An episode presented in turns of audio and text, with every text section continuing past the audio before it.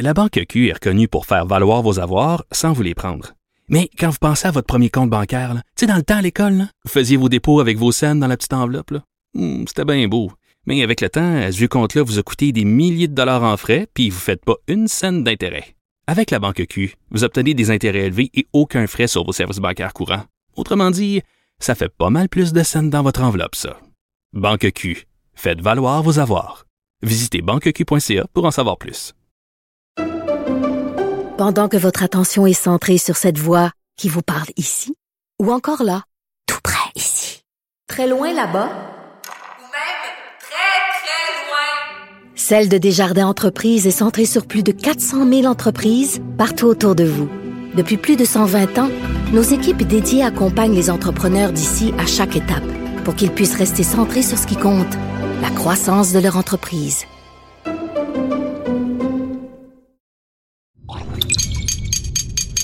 Cube Radio.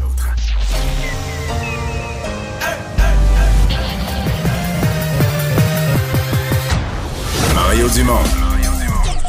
Organiser, préparer, informer. Les vrais enjeux, les vraies questions. Mario Dumont. Les affaires publiques n'ont plus de secret lui. Cube Radio. Bonjour tout le monde, bon début de semaine, bienvenue à Cube Radio. On a deux belles heures pardon, à passer ensemble. Journée euh, importante dans l'actualité à vous résumer. Euh, une semaine en fait qu'on espère un petit peu une semaine pivot. là. La semaine passée était, à mon avis, à moi, l'une des plus sombres. En plus, il a fait froid, il a neigé, il y a eu deux bordées de neige, mais euh, une des plus sombres de la pandémie. On était des mauvaises nouvelles, les plus grands nombres de décès. Euh, mais quand même, on a fini la semaine dans une baisse des hospitalisations et on espère que cette semaine, minimalement, on commence à nous redonner euh, des dates où des activités régulières vont reprendre, euh, des dates où les restaurants vont rouvrir, etc., etc. Et tout de suite, c'est lundi, c'est Alexandre Dubé qui est là pour les nouvelles. Bonjour Alexandre. Salut Mario. Mais avant tout ça, là, euh, il y a quelques minutes, je pense que c'est encore en cours la conférence de presse, le Oui. ministre Lionel Carman qui détaille son plan pour tendre la main aux personnes qui ne sont toujours pas vaccinées. Ouais, ils sont toujours euh, 540 000 Québécois, Mario, à ne pas avoir obtenu une première dose.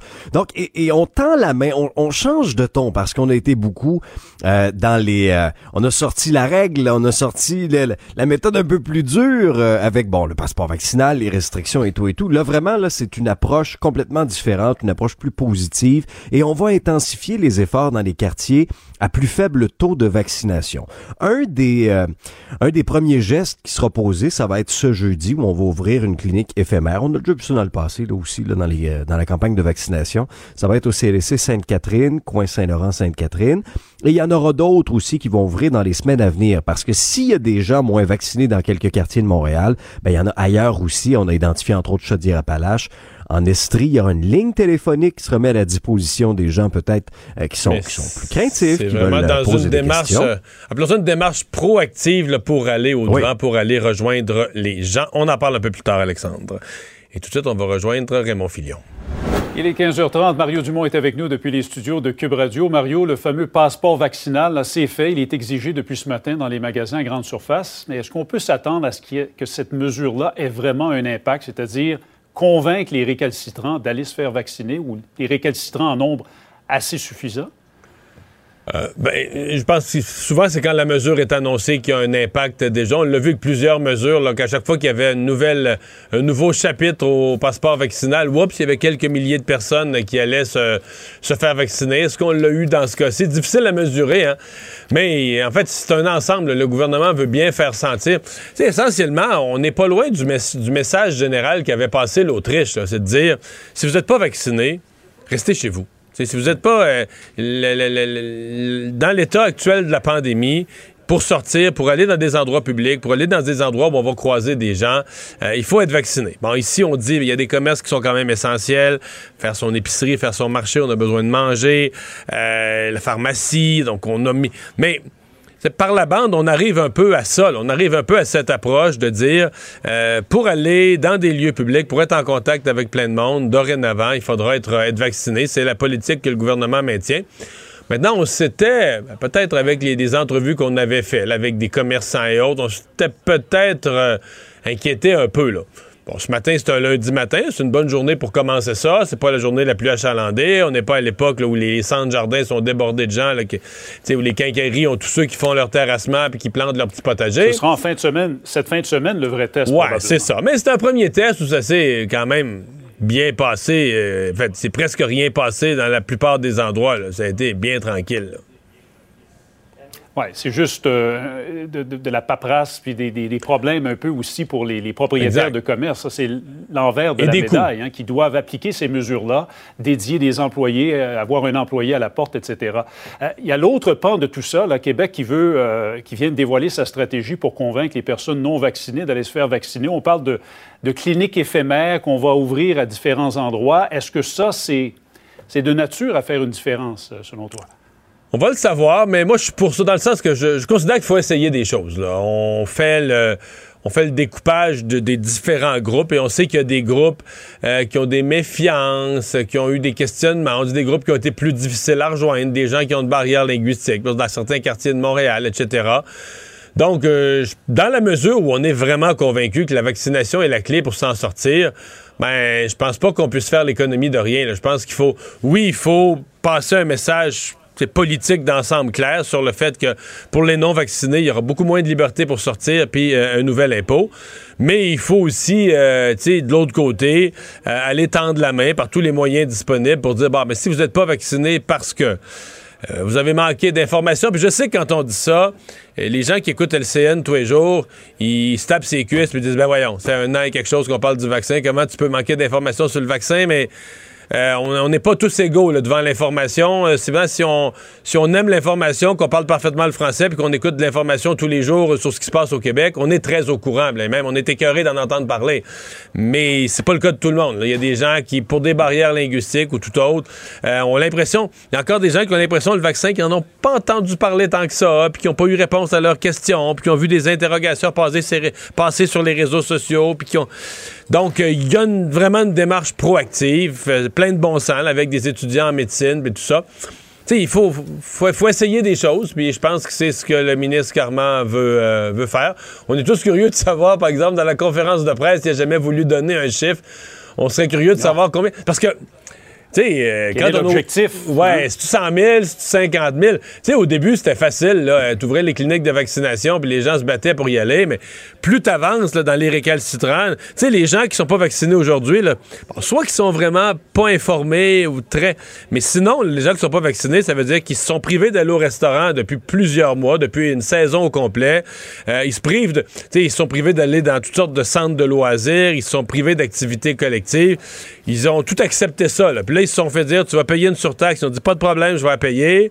Euh, il y en a qui commencent à être convaincus pas mal. C'est des gens qui vont être difficiles de ramener.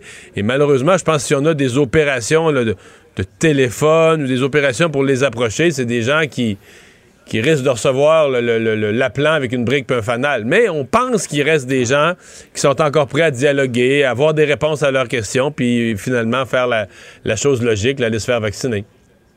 On aura tout fait finalement pour leur offrir le vaccin.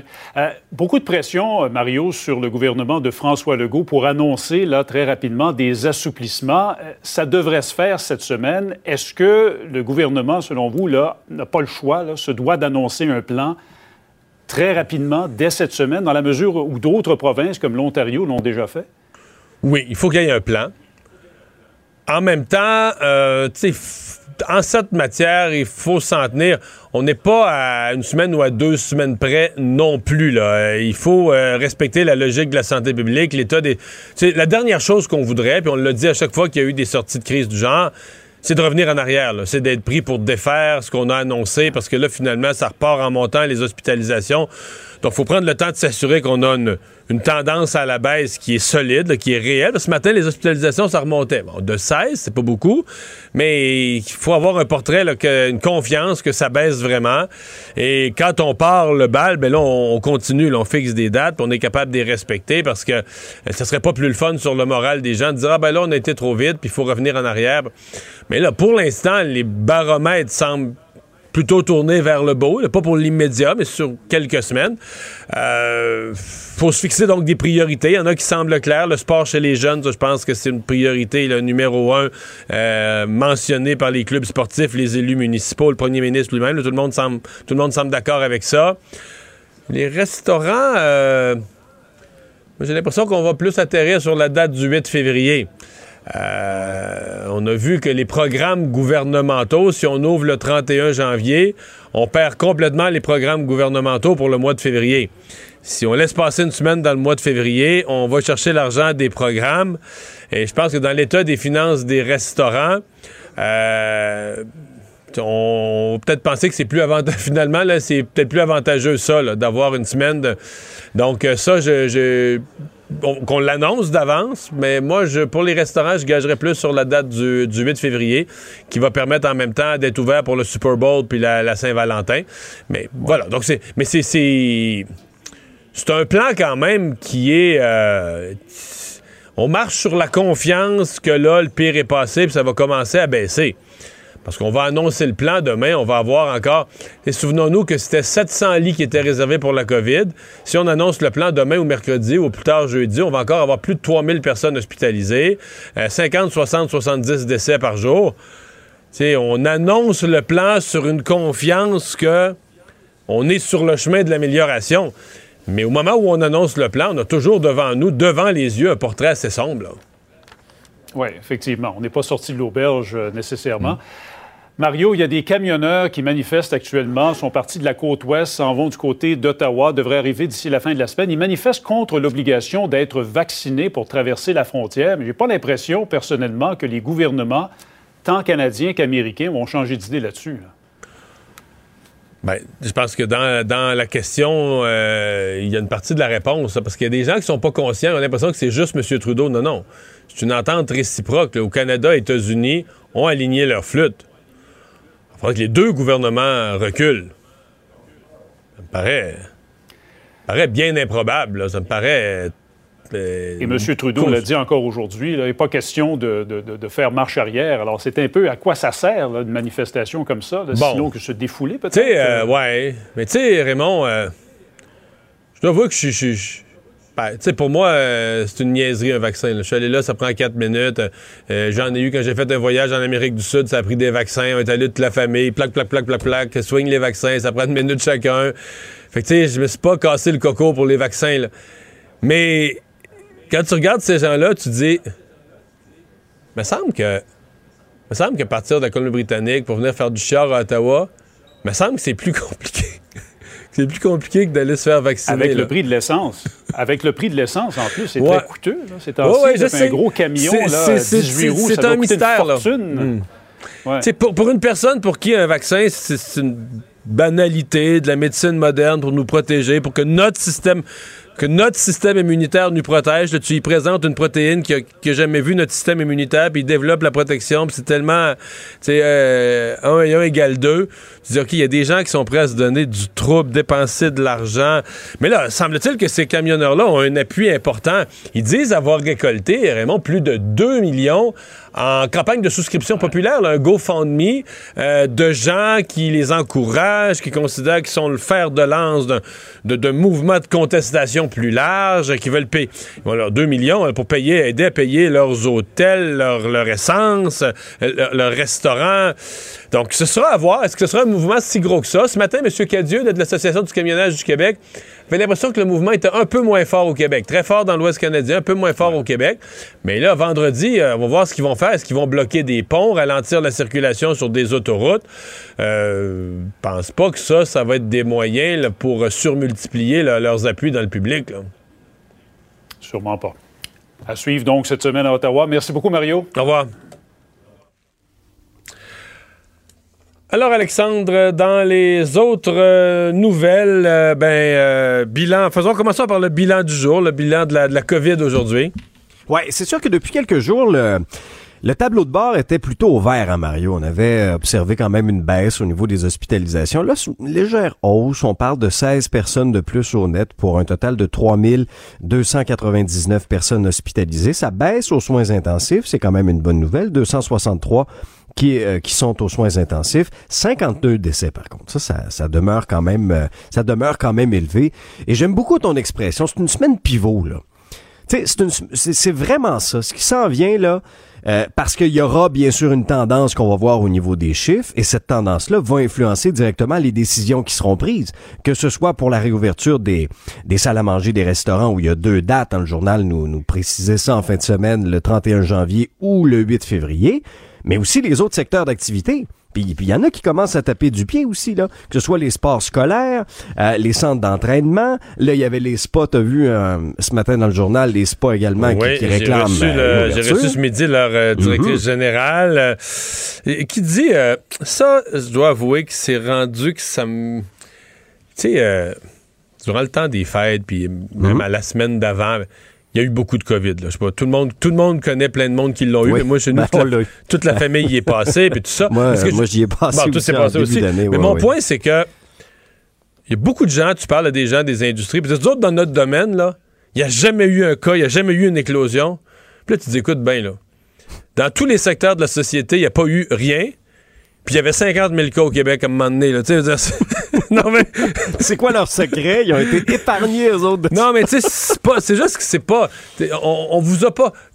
On vous a pas accusé d'être euh, des gens euh, qui font exprès. Ben, On le sait que vous faites énormément attention, mais cette semaine, j'ai tellement aimé ça. Euh, En fait, la semaine passée, vendredi, j'ai reçu un restaurateur, là, du, le propriétaire du Saint-Boc, puis il me dit euh, Monsieur Dumont, on vous mentira pas, là. Il y en a eu des éclosions dans la restauration. Il dit, moi, dans mon restaurant, il y en a eu une qui est passée dans les cuisines. Elle est- quasiment tout le monde l'a eu. Puis il dit, sur ma rue de restaurant, on est plusieurs qui ont vécu la même affaire. Bon. Mais c'est quoi? Ben, c'est ça. J'ai- C'est ça. On, peut-tu nommer? Dire, on t'accusera pas, puis on te dira pas qu'il faut que tu Ben fermes. On, on l'a tout eu, la COVID, là. que Mi- Omicron, c'était contagieux. N'importe qui le rentrait, n'importe comment. Si c'est rentré dans ta cuisine, tout le monde l'a eu. C'est correct, là, mais d'entendre les gens tous dire non, nous autres, dans notre secteur, il y a eu zéro éclosion. Mais voyons donc, là. Sur des centaines d'établissements partout au Québec, il n'y a jamais un employé qui l'a rentré et qui l'a donné à ses collègues. Voyons, voyons, voyons, voyons, voyons. Tu sais, c'est pas. Comptez-nous pas. Zéro. Aucune éclosion. Ben, ben oui. ah, bon, ben, montée de lait faite. Là, tu peux continuer. Ah oui, non, mais écoute, euh, écoute, euh, non, c'est, c'est juste, il faudrait que ces gens-là donnent de- leur truc aux, aux Oui, oui, de la ça, santé. c'est qu'ils font de leur mieux pour pas l'attraper. Euh, Il y avait euh, beaucoup de points de presse cet après-midi. Euh, on y a fait référence tantôt, celui de, de Lionel Carman, mais il y en avait un autre un peu plus tôt aussi, du, du ministre Roberge, du ministre Boulay, parce que, on le sait, là, dans le domaine de l'éducation, il manque de monde. Il manque des profs, mais pas juste des profs aussi. C'est, tout le personnel de soutien autour, même au niveau des, euh, garderies, etc., etc. Alors là, on, est allé euh, d'un plan pour, présent, pour, pour attirer là, 8000 enseignants notamment euh, d'ici les cinq prochaines années. Un plan en quatre points, Mario, entre autres. euh, L'incitatif financier accordé aux retraités qui acceptent de revenir dans le réseau. Ça, ça va devenir une mesure permanente. Ça avait quand même démontré de belles choses. À peu près 700 profs avaient accepté de revenir jusqu'à maintenant. Euh, les contrats euh, à long terme vont pouvoir être accordés pour des remplaçants parce qu'actuellement, c'est un contrat par jour. Tu remplaces une journée, tu as un contrat d'une journée, puis tu sais pas ce qui va arriver après. Euh, on va demander aussi pour la prochaine rentrée à l'automne 2022 au centre de services scolaires de tenir plutôt leur séance de recrutement pour dire tout de suite aux candidats potentiels ce sera quoi les postes qu'ils vont occuper et on va aussi investir 22,6 millions dans la formation, la francisation et la reconnaissance des qualifications. Mais en parallèle de tout ça, ce qu'on voulait aussi savoir de la bouche du ministre Roberge, c'est comment ça a été la première semaine en classe selon lui. Et, il est allé d'une réponse, il a dit, ben, très peu ou pas de bris de service en l'espace euh, euh, de- des premiers jours de classe, parce que tu te rappelleras qu'à un moment donné, bon, on disait, on va préparer les parents à prendre la relève, envoyer vos CV. Ben, visiblement, la première semaine semble, selon le ministre de l'Éducation, s'être, s'être somme toute bien passée. Ouais, mais t'as vu euh, le portrait? Est-ce que t'as vu le portrait en Ontario, là? Il avait Ouais, promis de... l'absentéisme. Ouais, mais sei- en une semaine, ils ont, ils ont comme à peu près 16 écoles fermées. Ouais. 337 établissements ont des taux d'absentéisme de 30% et plus. Euh, le taux d'absentéisme moyen, là, il est de 18, plus de 18 Euh, aïe aïe, là, je veux dire, euh, je sais pas, au Québec, est-ce qu'on va... Et ça, l'Ontario, c'est le modèle. On disait, ah, eux autres sont chanceux, euh, ils ont des, des purificateurs d'air, puis les enseignants des N95, puis... Mais euh, bon, est-ce que nous, euh, après une semaine, dix jours, deux semaines d'école, on va avoir le même genre de chiffres? C'est- c'est le même Omicron, hein? Ben, c'est c'est la même chose. Et on a posé la question au ministre Roberge. Les journalistes sur place, ils ont, ils ont posé la question. Le ministre Roberge a dit, ça va arriver sous peu. Les là, chiffres? Les chiffres, le taux d'absentéisme Mais, mais- il, me semble, ouais, il me semble que ce qu'on entend sur le terrain, parce que quand même les Mhm. médias, on est placé un peu dans un carrefour d'informations. J'ai pas l'impression, mais peut-être qu'on n'a pas une vision complète. là, on n'a pas un, un Polaroid le précis, le portrait de toutes les régions. J'ai pas l'impression que c'est si pire que ça au Québec. Mais bon, peut-être qu'on peut-être c'est la semaine prochaine. Des fois, la première-. Ouais. les premiers jours, il n'y a rien. Là, la, semaine, la semaine passée, il y a eu juste quatre jours d'école, il y a eu la tempête. Est-ce qu'au Ouais. cours des prochains jours, ouais, c'est ça. Ouais, mais moi, moi, j'ai quand même hâte de voir les chiffres. J'espère aussi que ça va être euh, expliqué de façon claire, là, que ce sera pas la même personne qui avait préparé le- l'espèce d'arbre décisionnel pour les parents. Qui va nous donner expliquer les chiffres. C'est ça. Je m'en suis pas remis encore de ça. Ouais. Mais enfin, euh, quand j'ai vu le portrait en Ontario ce matin, là, Mhm. Ben oui. la face m'est venue longue. J'ai dit, oh boy, les écoles, c'est pas Mhm. facile, pas facile, pas facile. euh, à suivre. Euh, Parle-moi du Major général euh, Danny Fortin, pour les gens moins familiers. C'est celui que Justin Trudeau avait choisi pour piloter la, campagne de vaccination à Ottawa au départ et euh, qui avait l'air bon. C'est pas pour ça qu'il a été tassé. Il y a eu des accusations contre lui. Ouais, des accusations d'agression sexuelle. Ça a amené à sa chute d'ailleurs. Il a plaidé non coupable euh, aujourd'hui via son avocat. Euh, le dossier va revenir vendredi. C'est à ce moment-là que devrait être fixée la date du début du procès, procès devant juge. Donc, il est accusé au criminel pour cette allégation d'agression sexuelle qui remonte à 1988. À ce moment-là, il était étudiant au Collège militaire royal de Saint-Jean-sur-Richelieu. Euh, il avait 19 ans, comme sa victime, euh, comme sa victime présumée. Parallèlement à tout ça, ben, Danny Fortin veut, veut aussi réintégrer ses, ses fonctions ou son poste, là, son rang. Et, et- et il accuse un petit peu là, le, le premier ministre Trudeau, le gouvernement, de, justement, de, de s'en être débarrassé. Alors, parallèlement à tout ça, il y, a, il y a- il y a le dossier criminel, mais il y a aussi les procédures pour qu'il puisse réintégrer son rang à l'intérieur des forces. Merci Alexandre, à plus tard. À tantôt. Il analyse la politique, il sépare les faits des rumeurs. Mario Dumont. Cube, Cube Radio. Peut-être que vous lisez comme moi ces titres, euh, puis on ne sait pas si on doit lire tout l'article puis devenir heureux ou si on doit s'en méfier comme de la peste. Mais il y en a eu en fin de semaine, il y en a eu dans la presse anglophone, il y en a eu dans la presse européenne, il y en a eu dans la presse américaine, euh, des articles sur le fait que, euh, bon, en tout cas au moins en Europe, là, ils ont l'air quand même optimistes que Omicron, puis la, fin de la vague Omicron, ben, ce soit la, fin de la pandémie, là, au sens pandémie, de la phase aiguë de la pandémie, que après ça, le, le virus devienne endémique, donc euh, gérable, peut-être le mot que j'emploierais. Gaston Dessert, médecin épidémiologiste à l'Institut national de santé publique, est avec nous. Docteur Dessert, bonjour. Bonjour. Vous, euh, est-ce que vous, vous partagez cet optimisme-là? On dirait qu'on n'a plus le droit d'être optimiste, que de la minute qu'on va se mettre à y croire, il va y avoir un variant le lendemain. Là. Ouais, euh, je pense que cette analyse-là a été euh, une analyse qui, euh, comment je dirais, espère qu'il n'y aura pas de, de, de nouveaux variants qui viendraient déjouer euh, leurs prédictions. Ceci étant dit, euh, quand ils disent on est peut-être en train de pouvoir euh, espérer une sortie de crise euh, parce qu'il va y avoir 60% de la population qui va avoir été infectée, euh, 60 là, c'est des millions et des enfin des presque des centaines de millions de personnes en Europe là. Euh, et euh, est-ce que l'Omicron aura réussi effectivement à- à traverser la population euh, et à toucher autant que, que 60% Je le sais pas. Euh, à ce moment-ci, euh, ils ont certainement été touchés beaucoup. Mais 60 euh, c'est un chiffre là, qui ou une proportion là, Qui est élevé. considérable. Ouais. Et euh, par exemple, ici au Québec, on n'a pas une bonne idée de la proportion des gens qui ont attrapé l'Omicron depuis son apparition euh, fin novembre, début décembre, mais euh, on n'est certainement pas à des chiffres de, de, de 40 ou 50 là.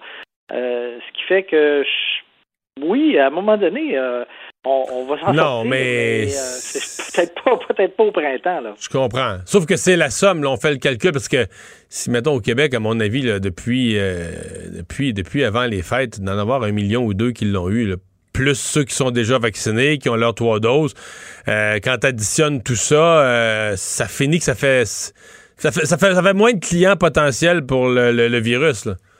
Ah, vous avez raison. Ça fait moins de clients potentiels, puis ça, euh, je pense que il n'y a, aucun doute à cet égard-là.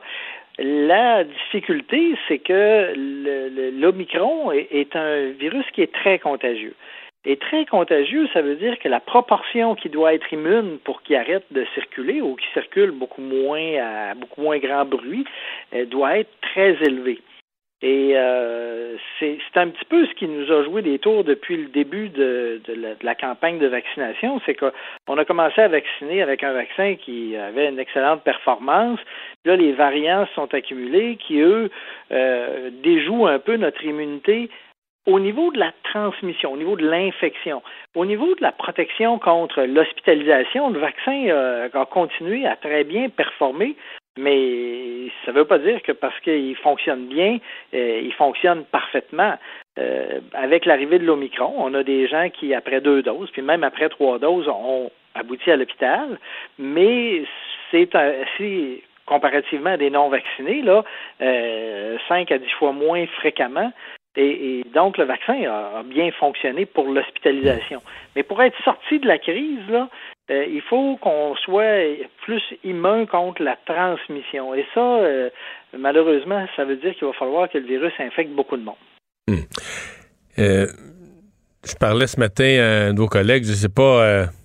il n'y a, pas une cloche qui sonne là, quand on passe de pandémie à endémie.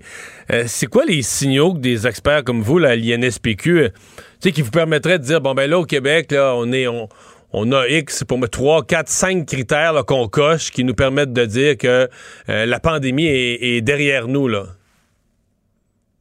si on avait un bon marqueur de l'infection, euh, ça, ça nous aiderait beaucoup. Malheureusement, on n'a pas ce, ce bon marqueur-là.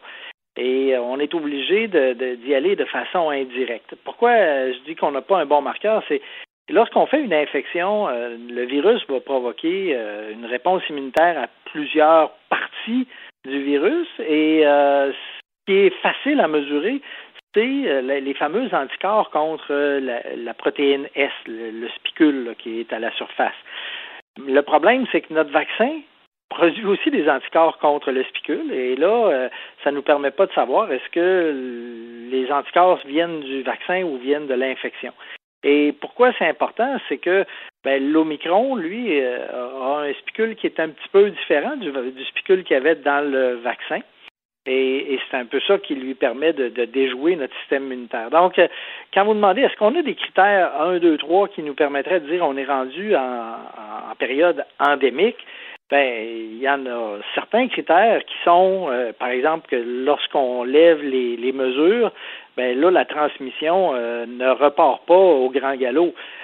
Maintenant, c'est sûr que c'est un critère qui est, dé, qui est, désagréable à utiliser parce que euh, il faut que tu vois que lorsque tu as levé euh, tes mesures, tout reste tranquille, mais si ça reste pas tranquille, évidemment, tu le sais après coup. Là. Mm-hmm. je vous dirais que c'est pas une réponse qui est aussi positive qu'on l'aimerait, là. Mais euh, c'est vrai qu'on va pouvoir évidemment regarder ce qui se passe dans les autres pays euh, qui vont nous, euh, je dirais probablement nous enseigner toutes sortes de choses. Puis je dis d'autres pays, mais vous parliez tantôt de l'Ontario, les autres provinces du Canada aussi, où la situation, on les voit là, évolue toujours en parallèle, des fois un peu plus tôt, un peu plus tard que celle du Québec. Puis à partir de là, ben, on peut parfois tirer des enseignements. Ouais. Euh, parler de l'Ontario, parlons-en. Parce que tout à l'heure, je mentionnais leurs chiffres. Le portrait, ils ont quelques jours de plus que nous de fait depuis la rentrée scolaire. Euh, aïe aïe, là. Ils ont euh, un portrait, ça a été rapide. Beaucoup, beaucoup de fermetures d'écoles. Une partie importante des écoles euh, qui ont du, du 30% et plus d'étudiants d'absentéisme, ben, élèves et enseignants d'absentéisme. C'est, euh, ouais, c'est pas évident, là. Hein? Euh, vous avez raison. Euh, c'est, c'est, en fait, ça nous inquiète un peu pour nos écoles, dire que ça va être quoi le portrait tout à l'heure. Là? C'est... Puis là, le portrait, ben, on a perdu un des outils dont on se servait pour suivre le portrait, qui était justement les tests qui étaient faits euh, et pour lesquels les résultats parvenaient là, quotidiennement là, pour savoir quelle proportion des, des 1 à 19 ans euh, ou des, des 20 et plus euh, étaient infectés à chaque jour.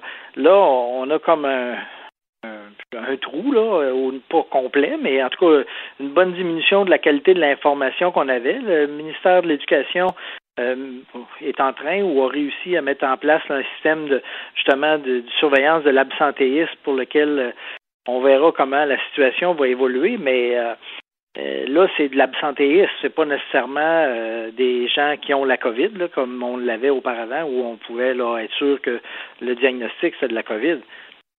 Mhm. Donc, je vous sens quand même euh, très, très, très prudent là, quand ces, experts arrivent, les, experts européens arrivent à cette conclusion. Mais d'abord, ils disent pas euh, pour demain matin, ils disent progressivement, en avançant dans le printemps, on est confiant que... Euh, est-ce que la saisonnalité fait partie des raisons? Parce que à chaque printemps, quand même, avec le retour des beaux jours, quand les gens sortent plus dehors, c'est toujours ce qui est arrivé, là, que ça a baissé. C'est vrai. Puis, euh, mais il faut voir que ça a baissé à la fin de la première vague, ça a baissé à la fin de la troisième vague c'est pas parce qu'on était plus immun à ce moment-là qu'on ne l'est maintenant. Il y a un phénomène de saisonnalité qu'on observe là, et, je pense que ça c'est assez clair que euh, plus on va approcher de l'été qui s'en vient, euh, plus le nombre de cas va va diminuer j'allais dire presque, euh, quelle que soit les, mhm. la situation. Euh, la, grande question va être euh, est-ce que d'ici entre maintenant et l'été, là, comment comment va se dérouler notre hiver et notre printemps? il ne faudrait pas qu'on ait trop de houle là pour euh, on, vient on vient quand même de passer un mauvais quart d'heure et, je pense que l'idée c'est de s'assurer que la fin de l'hiver et tout le printemps se déroule euh, avec euh, je dirais un nombre de patients hospitalisés qui n'excède pas notre capacité hospitalière puis qui ne mène pas à des délestages. Je sais que l'INSPQ, vous surveillez tous les volets, oui, les volets de, santé, de maladies, de virus, mais vous surveillez aussi vous tenez des statistiques, des sondages sur le comportement de la population. Euh, il y a beaucoup, beaucoup été question depuis, euh, ben, depuis Noël, dans cette cinquième vague, de, la plus grande difficulté des gens à adhérer. Euh, qu'est-ce que qu'est-ce que vous voyez là-dedans? Est-ce que ça vous dit que s'il doit y avoir une sixième vague, une septième vague, une huitième vague, ça va être de plus en plus difficile d'appliquer des mesures quelles qu'elles soient?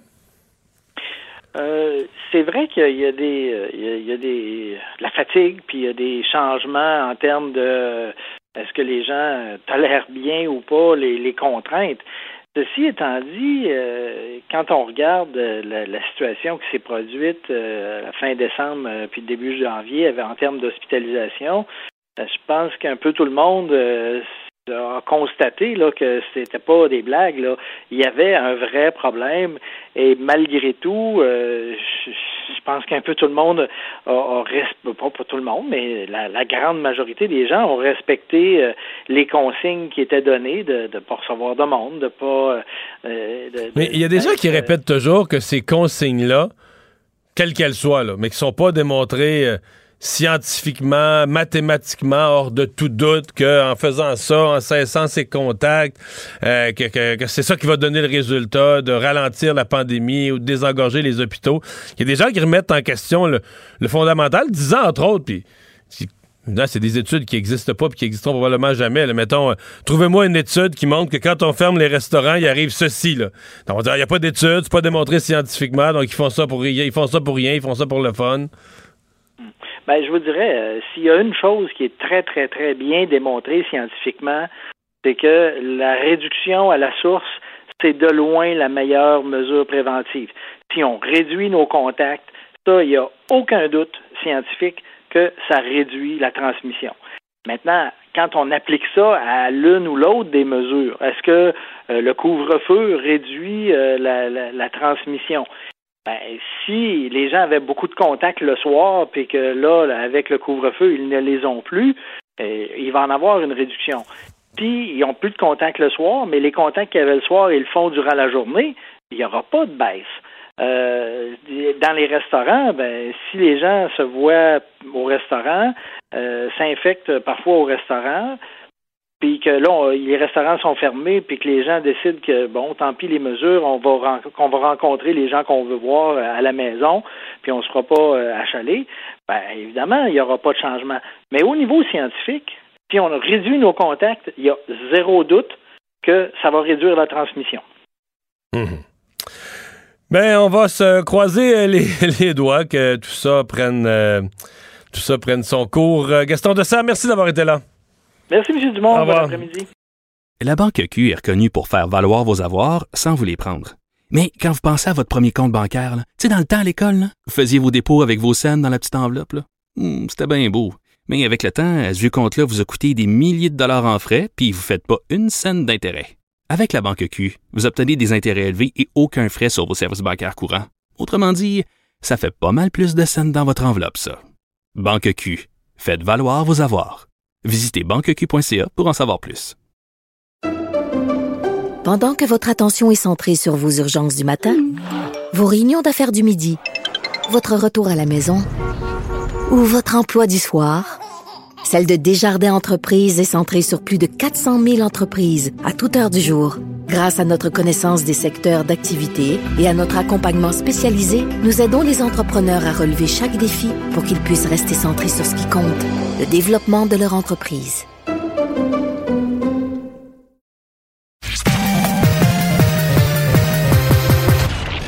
Combiner crédibilité et curiosité. Mario Dumont. Cube Radio.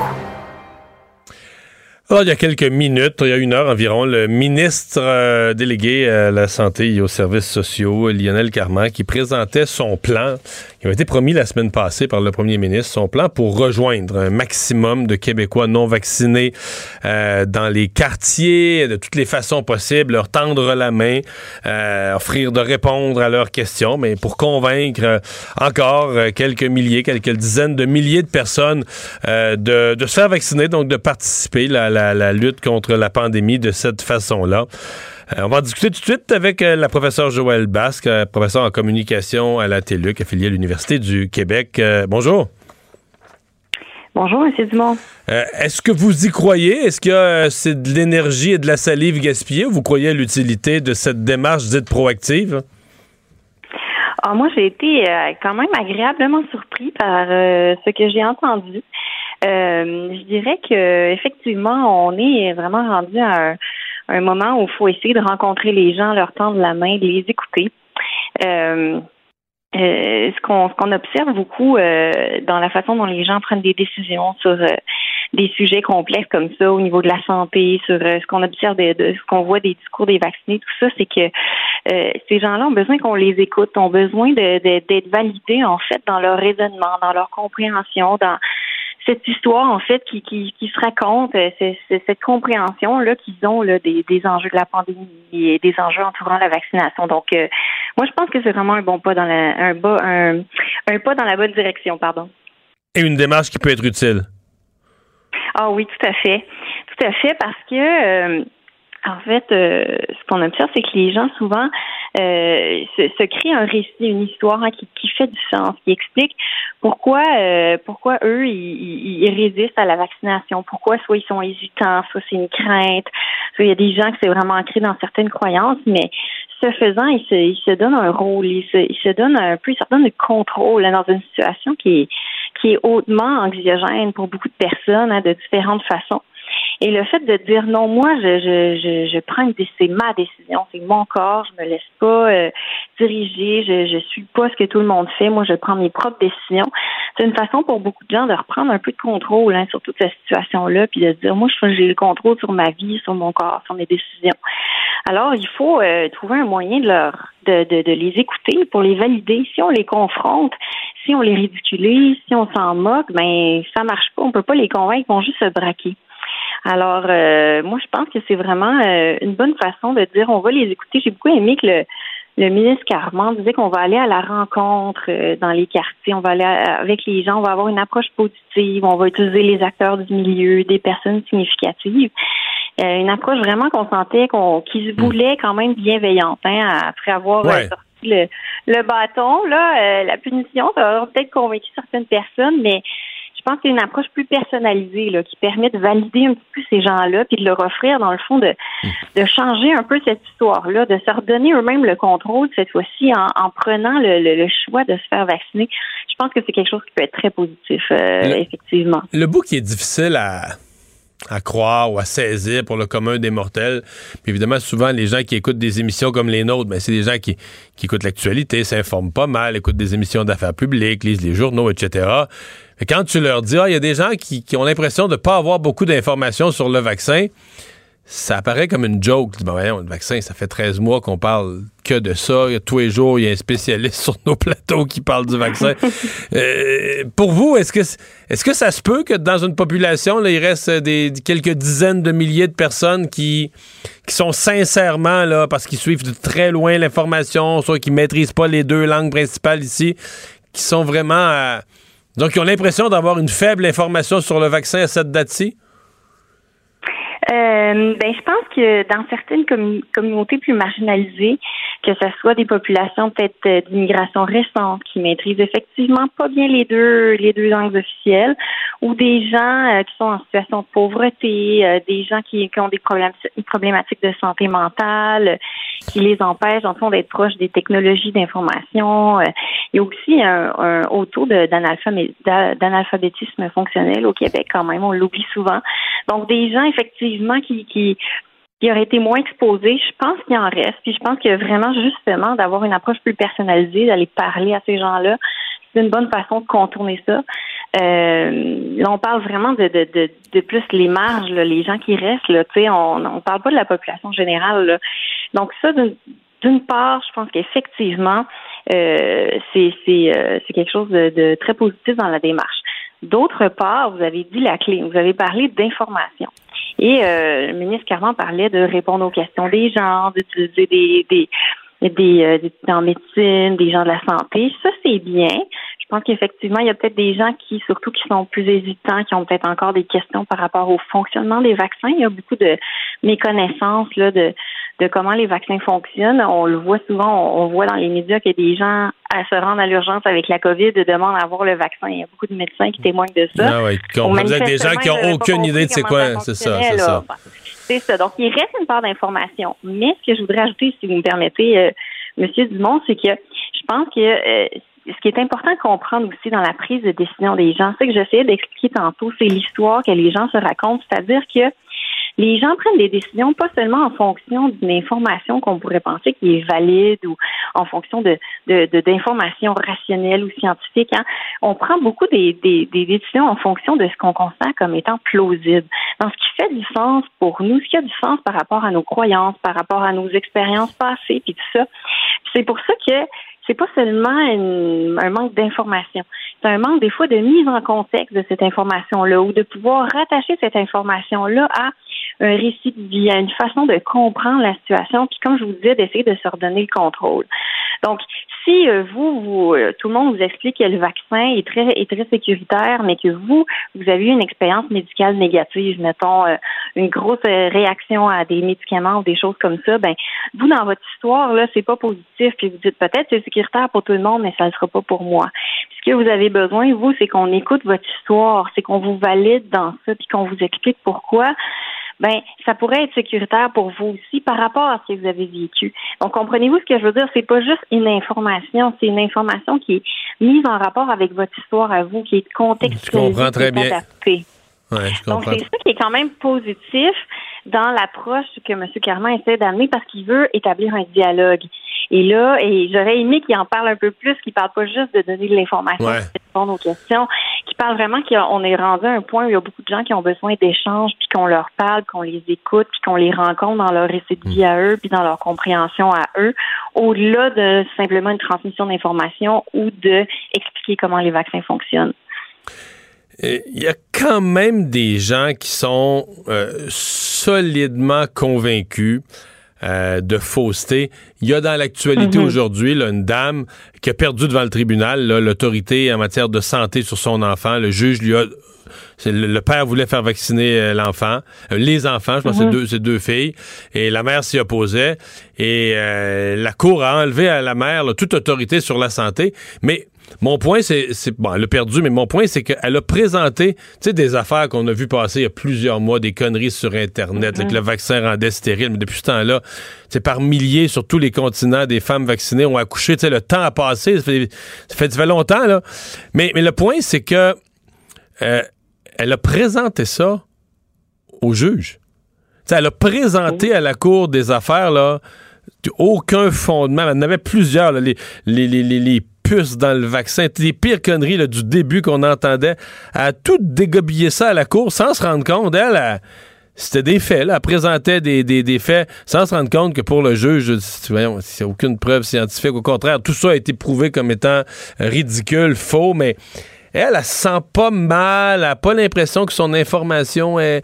C'est peut-être douteux, là. J'ai vu ça sur les internets, mais c'est peut-être pas béton, mon affaire. Non, non. Elle présente ça à la cour comme des certitudes, là. Oui, ben, je reviens à ce que je vous disais tantôt, M. Dumont, c'est que, en fait, ça, c'est surprenant, mais quand on étudie euh, euh, les façons dont les gens euh, prennent des décisions, évaluent l'information, c'est qu'on se rend compte a beaucoup, beaucoup de gens qui prennent des décisions sur la base d'informations qu'ils considèrent comme étant plausibles. C'est-à-dire que pour eux, ça fait du sens ou ça a du sens par rapport à leur expérience de vie, leurs croyances, leur façon de comprendre le monde. Et la plausibilité est plus forte que la vérité objective ou la vérité scientifique. Et dans beaucoup, beaucoup, beaucoup de cas, c'est comme ça. Dans plein de sphères de notre vie, on prend des décisions sur des, la base d'informations qu'on considère comme étant plausibles. Et on aime croire qu'on est des êtres rationnels. On aime penser qu'on est dans une société où la, rationalité scientifique puis les faits scientifiques sont importants. Puis pour beaucoup d'entre nous, on va quand même, on, évalue les, les, les, informations scientifiques et on s'informe, comme vous dites. Beaucoup, beaucoup de gens sont très informés. Mais il y a, ultimement, on prend beaucoup des, décisions sur la base d'informations plausibles ou même sur des, des fois des, émotions quand on réagit émotionnellement à une information qui nous est donnée. Même si on a un petit doute en arrière de notre tête, des fois, on va se dire, ah, mais ça, ça a du sens. Ben, ah, c'est donc bien terrible. On réagit émotionnellement puis on y croit. Donc, ça, c'est important de comprendre ça aussi. Et pour cette dame, manifestement, pour elle, ce qui était plus important, c'était ces, ces, ces croyances-là qu'elle s'était érigée, qu'elle s'était bâtie. Euh, à propos des vaccins, euh, même pour nous de l'extérieur, ça peut paraître complètement absurde et risible, mais pour elle, ça avait un sens. Et, et, et moi, je pense que la clé aussi, c'est de comprendre cette idée de contrôle aussi, que pour certaines personnes, euh, défiant toute rationalité objective, ce qui est plus important, c'est ce, ce, ce narratif-là, cette histoire-là qui se construit dans lequel moi j'ai compris certaines choses que les autres comprennent pas. Euh, moi, je suis un citoyen informé, entre guillemets, ou moi, je, je résiste à Big Pharma ou au gouvernement. Hein, c'est un terme qu'on on entend dans les, les sphères complotistes, des choses comme ça. Et donc, c'est des gens qui se redonnent un contrôle, qui se donnent un rôle actif dans cette histoire-là. Cette dame-là, elle dit, euh, moi, euh, j'ai rassemblé toutes ces informations-là, elles sont importantes, elles sont plausibles, elles guident mes décisions. Donc, pour elle, ça avait du sens de présenter ça à la Cour. Donc, c'est pour ça que je dis qu'il faut aller rejoindre les gens, il faut aller les écouter, faut essayer de tranquillement les amener à voir que ça n'a pas de sens. Si on fait juste les ridiculiser et les confronter, on les conforte dans ça. On les conforte dans cette identité-là qui se sont forgées, qu'ils sont, ont compris plus de choses que nous. c'est pour ça que c'est un travail de longue haleine petit à petit. Puis c'est pour ça que le plan de Monsieur Carman, je trouve qu'il est très bon, mais c'est pas gagné d'avance. Ça va être tout un travail parce que c'est une personne à la fois d'aller la rencontrer dans ses craintes, dans ses croyances, dans son histoire de vie. Qu'est-ce qui fait qu'elle croit ça, qu'elle résiste, qu'elle a peur? Toute la pluralité là, des histoires des gens, de leur expérience, c'est là que ça va jouer. Merci beaucoup d'avoir été là. Ben, ça Au revoir, plaisir. Joël Basse, professeur en communication à l'Université du Québec. Cube Radio. Les rencontres de l'heure. Chaque heure, une nouvelle rencontre. Nouvelle rencontre. Les rencontres de l'heure. À la fin de chaque rencontre, soyez assurés que le vainqueur, ce sera vous. Cube Radio. Une radio pas comme les autres. Bonjour, Nada.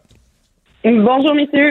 Salut, Mario. On a devancé euh, un peu le, le, ton, ton, premier sujet en l'abordant du point de vue de la communication. Toi, tu vas nous en parler euh, du point de vue du droit, là, cette mère complotiste Mhm. qui voulait empêcher ses filles d'être vaccinées.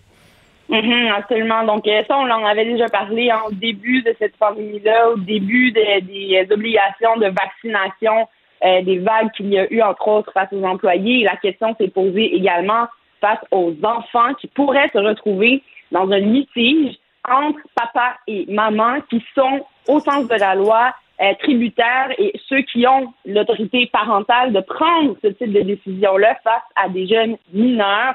Donc, cette autorité parentale-là, c'est un mot super important et c'est ce qui fait en sorte que le tribunal va venir trancher devant des auditions, et c'est pas la première qu'on a vue, euh, en faveur, évidemment, de l'intérêt de l'enfant. C'est ce qu'on va euh, évaluer lorsqu'on présente une preuve devant la Cour euh, en ce qui a trait à la santé de l'enfant. Ça touche des, des, tout ce qui est médical, donc euh, recevoir de la médication ou pas, recevoir un vaccin ou pas.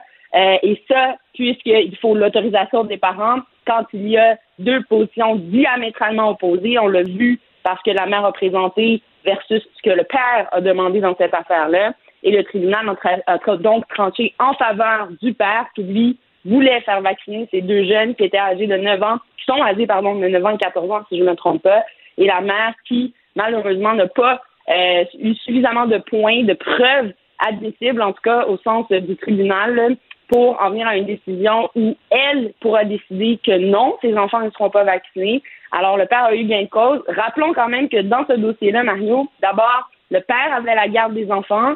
C'est quelque chose qui joue. Les enfants étaient majoritairement chez le père et non pas chez la mère. Et le tribunal a été plus loin que de seulement ordonner la vaccination. Il a également retiré les attributs euh, parentaux au niveau de la santé de la mère. Et ce que ça veut dire, c'est qu'à partir de maintenant, c'est le père qui peut signer sans euh, avoir euh, d'accord ou de désaccord de la part de la mère en ce qui a trait à la santé de ces deux jeunes filles. C'est comme Donc, dire quoi? ouais.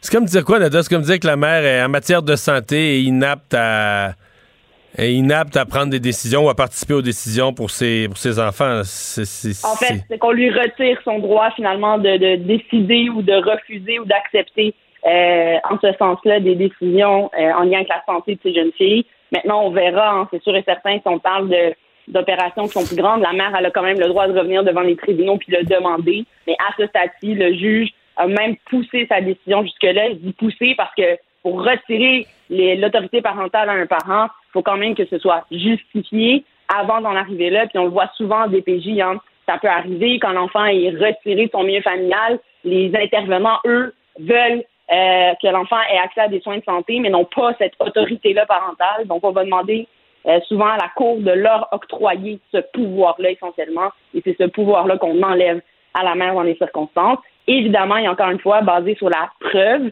que le tribunal a entendu, donc tout ce que la mère est venue expliquer, tout ce que le père également a entendu euh, expliquer comme argument, entre autres le fait, et lui s'appuyait par contre sur des études et ce que la santé publique mentionnait, et le juge le dit, hein, euh, cette loi-là est dans plusieurs autres décisions, même l'autre qu'on verra un criminel avec un autre individu qui ne respecte pas les, les- ces réglementations-là, ben, peut faire face à des conséquences. Et dans ce cas-ci, même si euh, en ce moment, on n'a pas nécessairement là, euh, des, des statistiques qui nous disent qu'on est protégé à 100 000 le vaccin, Ouais. selon les tribunaux, demeure la façon de faire pour éviter euh, finalement des complications de santé. Et on juge donc que c'est dans l'intérêt de ces enfants-là qu'ils le soient. Et la majorité des décisions en ce moment penchent en faveur de la vaccination et donnent gain de cause aux parents euh, qui font ce type de demande-là.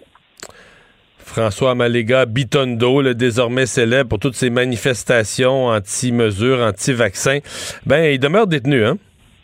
Il demeure détenu d'abord parce qu'il a une fiche assez euh, importante à son actif présentement d'accusation. Oui, il est présumé innocent, je tiens à le rappeler. C'est pas parce qu'on est accusé dans plusieurs districts euh, que nécessairement on va rester détenu dans nos causes, mais lorsque celles-ci se multiplient et qu'en plus on brise euh, une ordonnance, donc des conditions qu'on devait respecter lors d'une remise en liberté d'un autre dossier, qu'on se retrouve devant le tribunal, le juge a tranché suite au témoignage euh, de monsieur à l'effet qu'il ne respectait pas les lois, qu'il n'entendait pas les respecter, qu'il considérait qu'il était un risque finalement important d'abord de récidive, de non-respect de la loi de santé publique et de non-respect de toutes ces réglementations-là qui ont été mises en place. Rappelons qu'il s'agit d'un individu qui conteste les euh, mesures sanitaires, non seulement les conteste, mais a même voulu pousser la note jusqu'à ne pas porter le masque en salle de cours, ne pas respecter ces règles sanitaires-là lorsqu'il est amené dans notre système public, disons-le comme ça, et le juge en a dit c'est assez, monsieur, vous allez rester détenu, vous allez devoir comparaître détenu dans tous vos autres dossiers. Il en a à Trois-Rivières, à Shawinigan, et, euh, et une autre ville m'échappe, là, mais euh, il a eu plusieurs autres dossiers où il a brisé Ouais, ouais, règles. Alors, tout ça est tenu en compte dans la, la décision de maintenir détenu cet individu-là. Et on ne parle pas là d'une question de maintenir quelqu'un qui est complotiste derrière les barreaux parce qu'il a une position diamétralement différente. C'est vraiment parce qu'il ne respecte pas la loi, peut mettre en danger des gens et parce qu'il a une fiche quand même assez euh, bien remplie en ce moment que le tribunal a décidé de le garder détenu. Respecte ni les, ni les lois, ni les ordonnances du tribunal. Respecte Exactement. essentiellement rien du tout. Hey, Nada, merci beaucoup. À demain. Merci, à demain, au revoir. La Banque Q est reconnue pour faire valoir vos avoirs sans vous les prendre. Mais quand vous pensez à votre premier compte bancaire, tu sais, dans le temps à l'école, vous faisiez vos dépôts avec vos scènes dans la petite enveloppe. Hmm, C'était bien beau. Mais avec le temps, à ce compte-là vous a coûté des milliers de dollars en frais, puis vous ne faites pas une scène d'intérêt. Avec la Banque Q, vous obtenez des intérêts élevés et aucun frais sur vos services bancaires courants. Autrement dit, ça fait pas mal plus de scènes dans votre enveloppe, ça. Banque Q. Faites valoir vos avoirs. Visitez banqueq.ca pour en savoir plus. Pendant que votre attention est centrée sur cette voix qui vous parle ici, ou encore là, tout près ici, très loin là-bas, Ou même très, très loin. Celle de Desjardins Entreprises est centrée sur plus de 400 000 entreprises partout autour de vous. Depuis plus de 120 ans, nos équipes dédiées accompagnent les entrepreneurs d'ici à chaque étape pour qu'ils puissent rester centrés sur ce qui compte, la croissance de leur entreprise.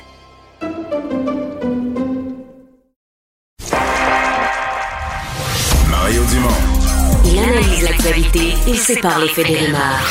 Il n'a qu'une seule parole, celle que vous entendez. Cube Radio.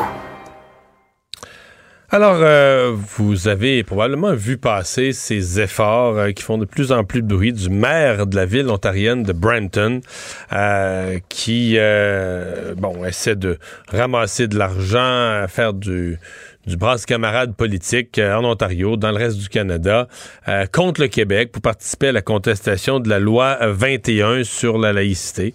Faut dire que le maire de Brunton, M. Brown, avait été chef du Parti conservateur en Ontario. Ça a mal fini à veille des élections. C'est Doug Ford qui l'a remplacé et qui est devenu premier ministre. mais mon point, c'est que c'est quelqu'un qui veut avoir un profil ontarien ou pan-canadien. Là, il est devenu maire un peu par, euh, par défaut. C'est rabattu sur la mairie quand même d'une grande ville. Euh, Il y a le Bloc québécois qui avait promis de défendre là, euh, sur toutes les tribunes la loi 21 euh, à Ottawa. Martin Champoux, député de Drummond, porte-parole du Québécois en matière de laïcité, est avec nous. Bonjour. Bonjour. Mais là, ce ne sera pas seulement à la Chambre des communes que vous allez devoir défendre la loi, c'est ailleurs, dans d'autres tribunes du, du- du Canada anglais. Ben, visiblement, euh, on peut constater encore une fois que c'est très, très payant de critiquer le Québec et puis de casser un peu de sucre. Politiquement, pour M. Brown, euh, j'imagine que, euh, que, que c'est une belle occasion qui s'est présentée à lui, puis il l'a pas laissé passer. Euh, mais je, je veux, je veux juste préciser un petit détail. Ce qu'on veut défendre au Bloc québécois, c'est très important de préciser, c'est la légitimité de- du Parlement national du Québec, de l'Assemblée nationale. C'est vraiment important pour nous que le reste du Canada, que ce soit la classe politique ou les citoyens du Canada, comprennent bien que euh, on a un Parlement, l'Assemblée nationale vote des lois qui sont des lois qui représentent, on peut le présumer, une majorité de Québécois, et on, on s'attend à ce que le reste du Canada respecte ça. Mhm. Comment vous interprétez, vous, l'action du maire de Brunton? Ben, comme je vous le disais d'entrée de jeu, je pense que c'est une belle occasion pour lui de, de se faire un capital politique. D'une autre, d'un autre côté, je comprends aussi que son point de vue est certainement motivé par le fait qu'il a une population euh, très diversifiée. Il compte sur une, euh, communauté musulmane assez, euh, vaste, assez vaste dans, la ville de Brampton. Euh, ceci étant dit, j'ai envie d'utiliser les termes qui ont été utilisés par Isabelle Haché dans l'article de la presse, mais de quoi je me mêle? À un moment donné, est-ce qu'on peut s'occuper chacun de son terrain de jeu? Il y a une marge entre donner son opinion, ce qui est déjà assez discutable à mon avis, et, et- et- et mettre en place une espèce de chantier pour récolter 1,9 million de dollars pour contester une loi légitimement adoptée par l'Assemblée nationale du Québec. Je pense que ça devient indécent. Avez-vous l'impression que dans le Canada anglais, il y a presque une surenchère, c'est-à-dire que même Jack Metzing, le NPD, a changé sa position durant la campagne électorale. Il disait qu'il laissait l'Assemblée nationale agir. Mais là, euh, on a compris que la, pression était trop forte. Là, on lui disait, ça n'a pas de bon sens, tu peux pas maintenir cette position-là. Ce que le Québec fait, c'est épouvantable. Euh, dans les rangs du NPD, on a fini par le convaincre que sa position, euh, il avait, il, il avait tenu cette position-là en campagne électorale pour essayer d'avoir des, des appuis au Québec, mais que sa position était pas tenable, trop impopulaire dans le Canada anglais. Ben, c'est un petit peu la même chose qu'on a vu aussi des autres partis fédéraux, des autres partis fédéralistes. Euh, on n'a pas vu Justin Trudeau s'engager à combattre la loi 21 pendant la campagne électorale. Il est beaucoup plus mitigé quand la campagne est terminée. Même chose du côté des conservateurs. Ceci étant dit, je pense que euh, il, comment je vous dirais bien ça? Euh, il y a une différence de vision. Euh, je qualifierais presque ça d'insurmontable entre le multiculturalisme canadien, qui est le principe de protéger les religions contre l'État, et un principe de laïcité de l'État, comme on essaie d'établir ou comme on a mis en place au Québec, qui est plutôt l'inverse, en fait, qui est de protéger l'État contre l'influence des religions. Alors, à partir du moment où on est un adepte de, de la notion de multiculturalisme, c'est incompatible avec la notion de la laïcité à la québécoise. Alors, c'est sûr qu'il va y avoir un fossé à peu près insurmontable. Ils sont convaincus que nous avons tort, ils sont convaincus que nous sommes intolérants et que cette loi est discriminatoire. Euh, il n'y a aucune espèce d'ouverture à la discussion. Est-ce que ça interpelle les élus des plus grandes villes du Québec? Parce qu'à un moment donné, ils se retrouvent aux mêmes tables, ils se retrouvent aux mêmes tables de discussion. Est-ce qu'ils sont interpellés pour... Euh... Je n'ai pas eu connaissance. Je n'ai pas parlé avec les élus euh, municipaux du Québec. On a pu voir que, évidemment, les euh, Madame Plante à Montréal s'est dit inconfortable euh, de ce genre d'intervention de la part de maires de l'extérieur du Québec par surcroît. Euh, je ne peux pas envisager, je peux pas imaginer un maire ou une mairesse québécoise qui va dire Hey, oui, hey, bien joué, on continue, on lâche pas, continuer de, de, de, de telle campagne euh, à l'extérieur. Encore une fois, euh, qu'on respecte les champs de compétences du Québec, qu'on respecte la légitimité et, et, et la, la, le, voyons, je cherche mes mots, je suis émotif, excusez-moi, qu'on respecte le fait que l'Assemblée nationale et le Parlement national des Québécois et que c'est là que se décident les lois et que c'est là que se votent les lois et que ce sont nos élus et c'est eux qui nous présentent. Alors, euh, je, je m'imagine mal un maire ou une mairesse d'une grande ville québécoise aller applaudir cette action-là de la part d'un maire euh, comme celui de Brampton. Martin Champoux, merci. Au revoir. Un gros merci à le vous. député bloquiste de Drummond. La Banque Q est reconnue pour faire valoir vos avoirs sans vous les prendre. Mais quand vous pensez à votre premier compte bancaire, tu sais, dans le temps à l'école, vous faisiez vos dépôts avec vos scènes dans la petite enveloppe. Hmm, C'était bien beau. Mais avec le temps, ce vieux compte-là vous a coûté des milliers de dollars en frais, puis vous ne faites pas une scène d'intérêt. Avec la Banque Q, vous obtenez des intérêts élevés et aucun frais sur vos services bancaires courants. Autrement dit, ça fait pas mal plus de scènes dans votre enveloppe, ça. Banque Q. Faites valoir vos avoirs. Visitez banqueq.ca pour en savoir plus. Pendant que votre attention est centrée sur vos urgences du matin, vos réunions d'affaires du midi, votre retour à la maison ou votre emploi du soir, celle de Desjardins Entreprises est centrée sur plus de 400 000 entreprises à toute heure du jour. Grâce à notre connaissance des secteurs d'activité et à notre accompagnement spécialisé, nous aidons les entrepreneurs à relever chaque défi pour qu'ils puissent rester centrés sur ce qui compte, le développement de leur entreprise.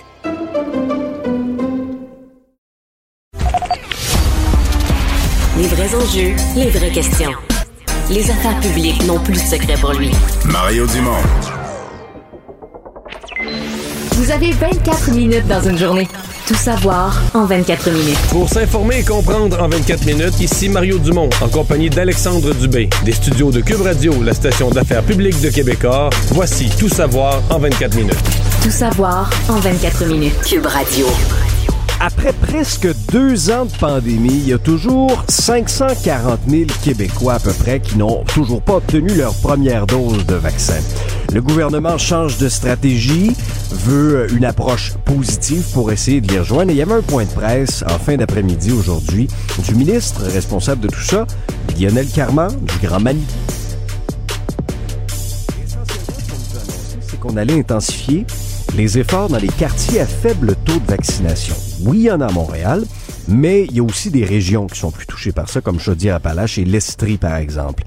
On veut aller directement rencontrer les gens sur le terrain, avec une collaboration des organismes communautaires aussi. Et un des gestes importants qui va être posé, puis ça s'était vu dans le passé aussi dans les autres campagnes de vaccination, il y aura des cliniques éphémères qui vont voir le jour. Il y a une première qui va rouvrir ce jeudi au CLC Sainte-Catherine à Montréal. Il y en a d'autres à venir. Une ligne téléphonique va être mise sur pied également. Et on, va avoir du renfort. Il y a des étudiants en médecine, en soins infirmiers qui vont pouvoir aussi contribuer à la vaccination. Mario, qu'est-ce que tu penses de cette approche-là? Ben, euh, il faut d'abord, il faut faire quelque chose. Là, hein?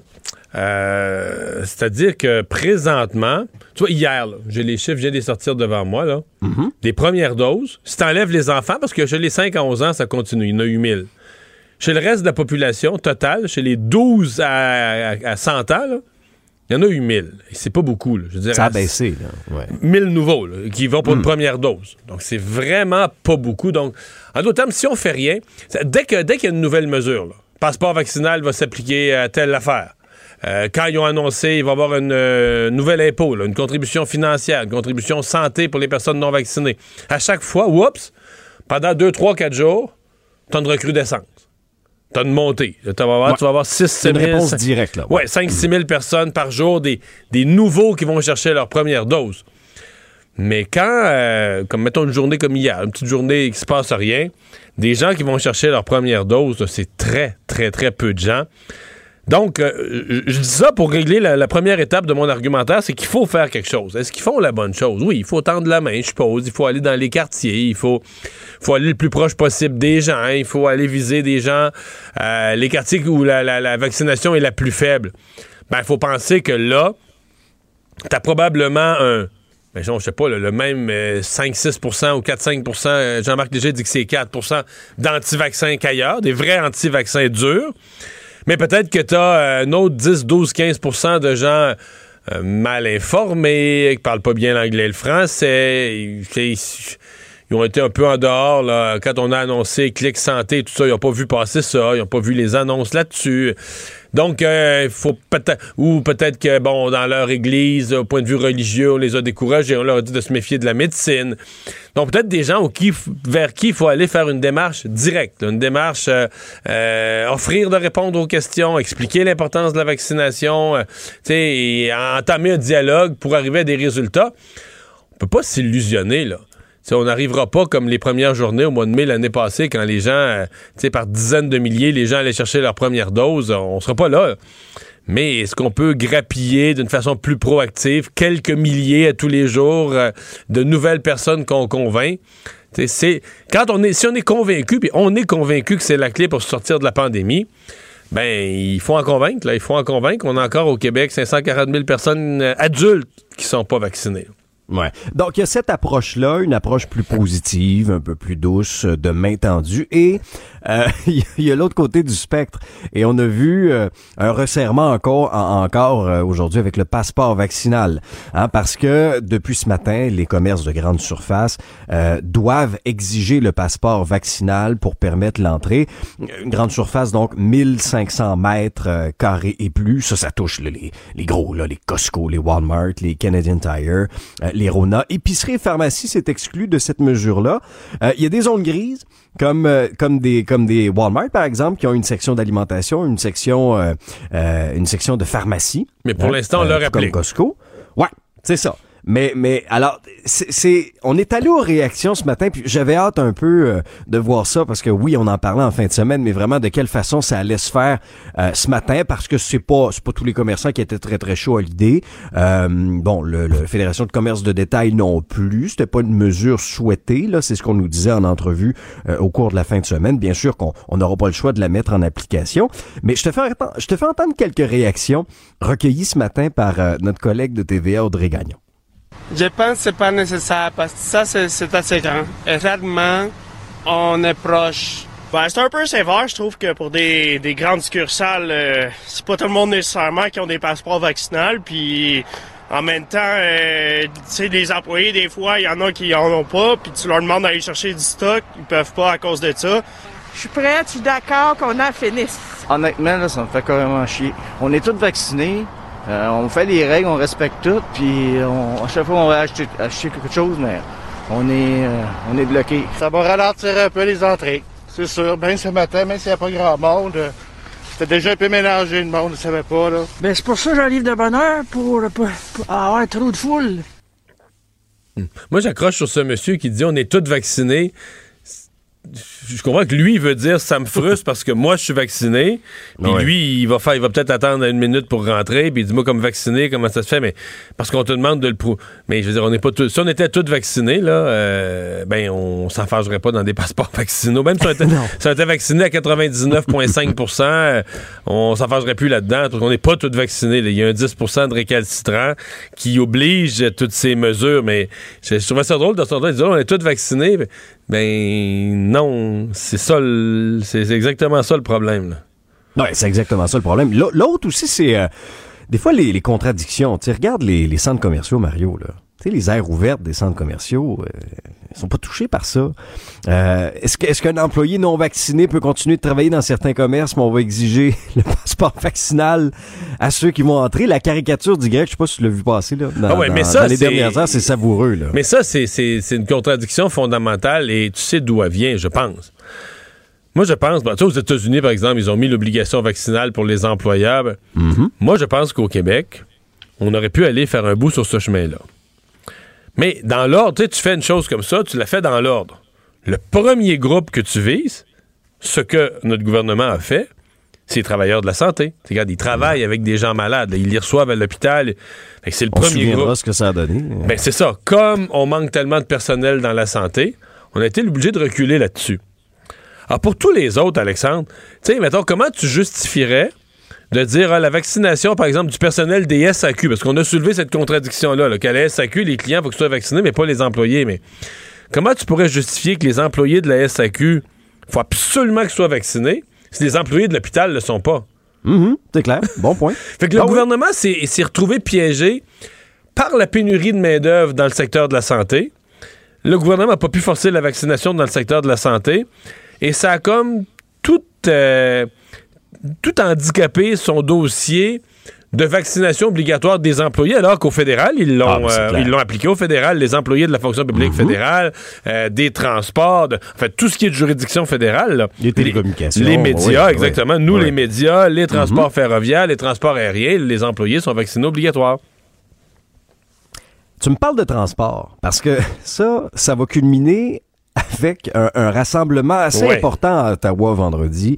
Et ça, il faut surveiller ça, là, ce qui va se passer, parce que là, il y a des, il y a des centaines de camionneurs qui sont euh, opposés à l'obligation de la vaccination pour pouvoir traverser la frontière américaine ont quitté notamment Vancouver, mais il y en a d'un peu partout, pour aller se faire entendre à Ottawa vendredi. Donc, ce convoi-là s'appelle le Convoi de la liberté, Mario, euh, prévoit réunir des milliers de camionneurs en bout de ligne, des camionneurs mécontents, frustrés de la situation, et ils veulent aussi ralentir la circulation, là, vendredi. Ça, ça va être à prévoir là, dans nos déplacements.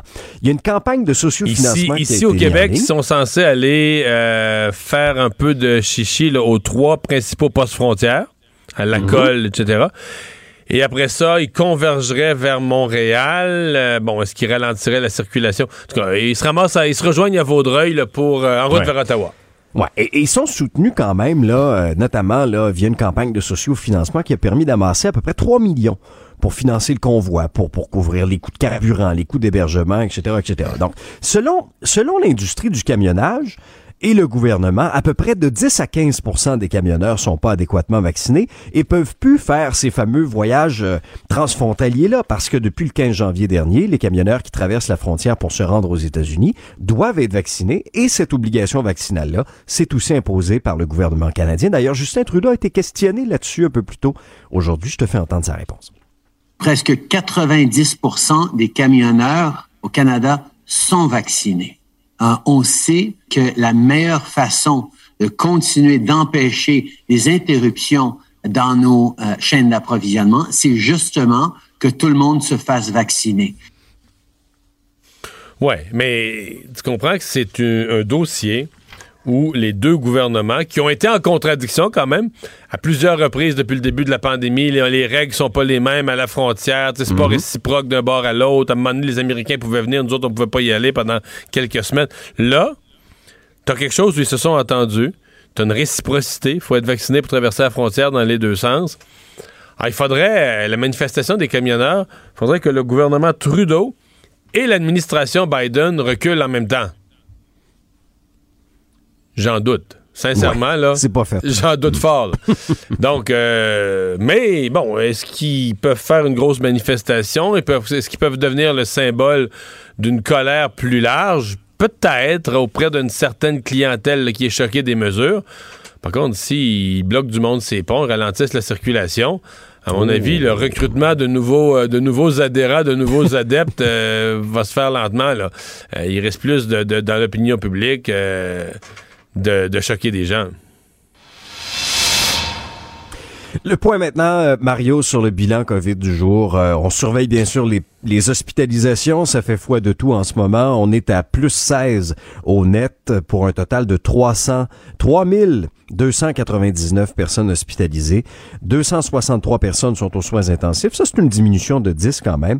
Et on a rapporté malheureusement euh, 52 décès. Alors, c'est dans ce contexte-là, c'est en évoluant, euh, en, en évaluant plutôt cette, euh, cette tendance excuse-moi Mario, c'est mes petits restants de, COVID du, début de l'année, que le gouvernement va, prendre ultimement la décision d'assouplir ou non les mesures sanitaires. En fin de semaine, dans le journal, on, avait le, scénario des deux dates envisagées pour la réouverture des, des salles à manger des restaurants.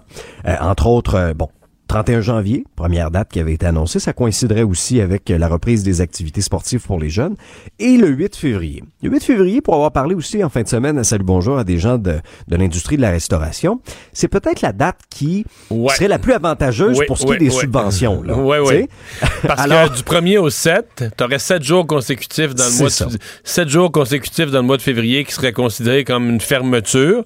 Mhm. Donc, euh, le mois de février serait admissible pour les subventions au loyer, du fédéral, pour différentes formes d'aide gouvernementale. Et euh, je pense que dans l'état des finances des restaurants, euh, ils prendraient cette aide-là. là. De toute façon, Ben en oui. ouvrant le 8, euh, tu, tu t'accroches le Super Bowl, t'accroches la Saint-Valentin. Saint-Valentin. C'est ça. Et je pense que il prendrait la semaine du 1er au 7, comme on dit, pour rappeler le personnel, remplir les frigidaires, euh, tout Mhm. préparer. Euh, et euh, serait, demeurerait admissible à l'aide gouvernementale. Moi, ça me paraît le scénario. là. Si tu me le demandes, ça me paraît le scénario. Euh, Est-ce qu'on pourrait commencer plus tôt le sport chez les jeunes? Ça, peut-être. Mais j'ai l'impression que les chiffres, après, à l'heure où on se parle au gouvernement, là, depuis 16 heures, ils ont déjà les chiffres qu'on va connaître, nous, demain matin. Oui. Euh, faut que ça baisse, les hospitalisations. là. Personne n'a dû aimer qu'aujourd'hui, ça baisse plus, là, que ça augmente de 16. Parce qu'on Non, es- c'est ça. On espérait être sur une courbe où à tous les jours, ça Mhm. descend. là. Ouais, on était quand même bien parti, une tendance qui était encourageante. Et dans la presse ce matin, ben il y avait aussi certaines informations là qui commencent à se préciser, entre autres qui pourrait se trouver à une même table au restaurant. Ben deux bulles familiales pourraient le faire. On pourrait recevoir aussi une autre bulle familiale, par exemple à la maison. Et les lieux de culte pourraient aussi ouvrir à la fin du mois de janvier. Par contre, il n'y a pas de date qui circule en ce moment pour la réouverture des salles de spectacle, des bars et des cinémas. Alors ça aussi, c'est des milieux qui commencent à taper du pied, Mario. Oui, mais tous les milieux, euh, tous les milieux tapent du pied, euh, on les comprend, mais euh, faut faire attention là. Je pense pas que ça a le même. euh, tu sais, mettons, je pense pas que dans l'opinion publique, qu'il y a le même sentiment d'urgence pour, euh, en tout respect, là, mais pour les spas ou même les cinémas, qu'il y avait pour le retour à l'école des enfants. Là. Non, non, mais il faut prioriser. Il y a une gradation. Oui. Donc, euh, euh, ce que, tu sais, ce qui est un peu tannant, bon, évidemment, tous les milieux veulent faire entendre leur voix, veulent pas être oubliés, euh, viennent tous en entrevue, puis nous disent tous la même phrase. Nous autres, là, dans notre domaine, dans les cinémas, il n'y a jamais eu aucune éclosion. Puis nous Zéro. autres, dans les spas, là, zéro. Nous autres, dans les spas, il n'y a jamais eu aucune éclosion. Zéro. Puis nous autres, dans les restaurants... Là, t'es comme, eh, bah, bah, bah. Là, avant Noël, on était à 30, 40. Maintenant, on les comptait plus, on était plus capable de les compter, mais selon les estimés, on était à 30, 40, 50 000 cas par jour. Euh, Il y en avait quelque part, là. c'est pas vrai que dans tous les milieux, on était à zéro, puis que le total de ça pour le Québec, euh, euh, donnait un chiffre dans les dizaines de milliers. Il faut être franc, faut être transparent. Là. Il y en a eu, la COVID a circulé, il fallait couper les contacts. Euh, dites-nous que vous voulez reprendre. Je vous crois. Je, je comprends ce que c'est. C'est épouvantable quand tu opères une entreprise qu'on te force à fermer. Dites-nous que vous voulez reprendre. On comprend.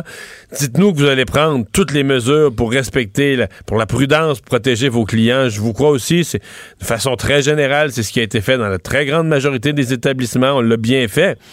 Ben, même en le faisant bien au micron, là, et je pense qu'on a tous remarqué qu'il était contagieux, puis qu'il a joué des tours à bien du monde. Il a joué des tours à bien du monde, puis il a joué des tours à bien du monde qui, qui, qui était convaincu de faire attention, puis de prendre des mesures qui jusqu'avait là, qui jusque-là étaient suffisantes pour nous protéger, mais qui étaient plus suffisantes pour nous protéger d'Omicron. là.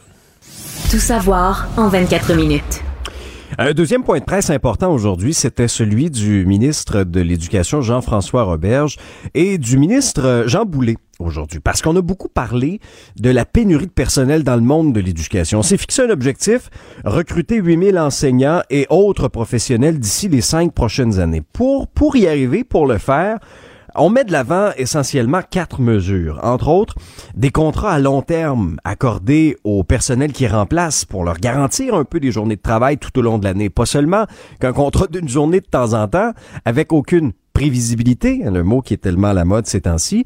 Euh, en vue aussi, deuxième point, de la rentrée de, de l'automne 2022, ben, Québec va demander au centre de services scolaires de tenir un peu plus tôt leur séance de recrutement pour indiquer tout de suite aux candidats ce serait quoi leur charge de travail, ce serait quoi leur poste. Actuellement, souvent, c'est- vraiment fait à la dernière minute. Là. Ils savent là, quelques vraiment peu de temps avant la rentrée. Ah, ça va être ça le cours que, que tu vas enseigner cette année.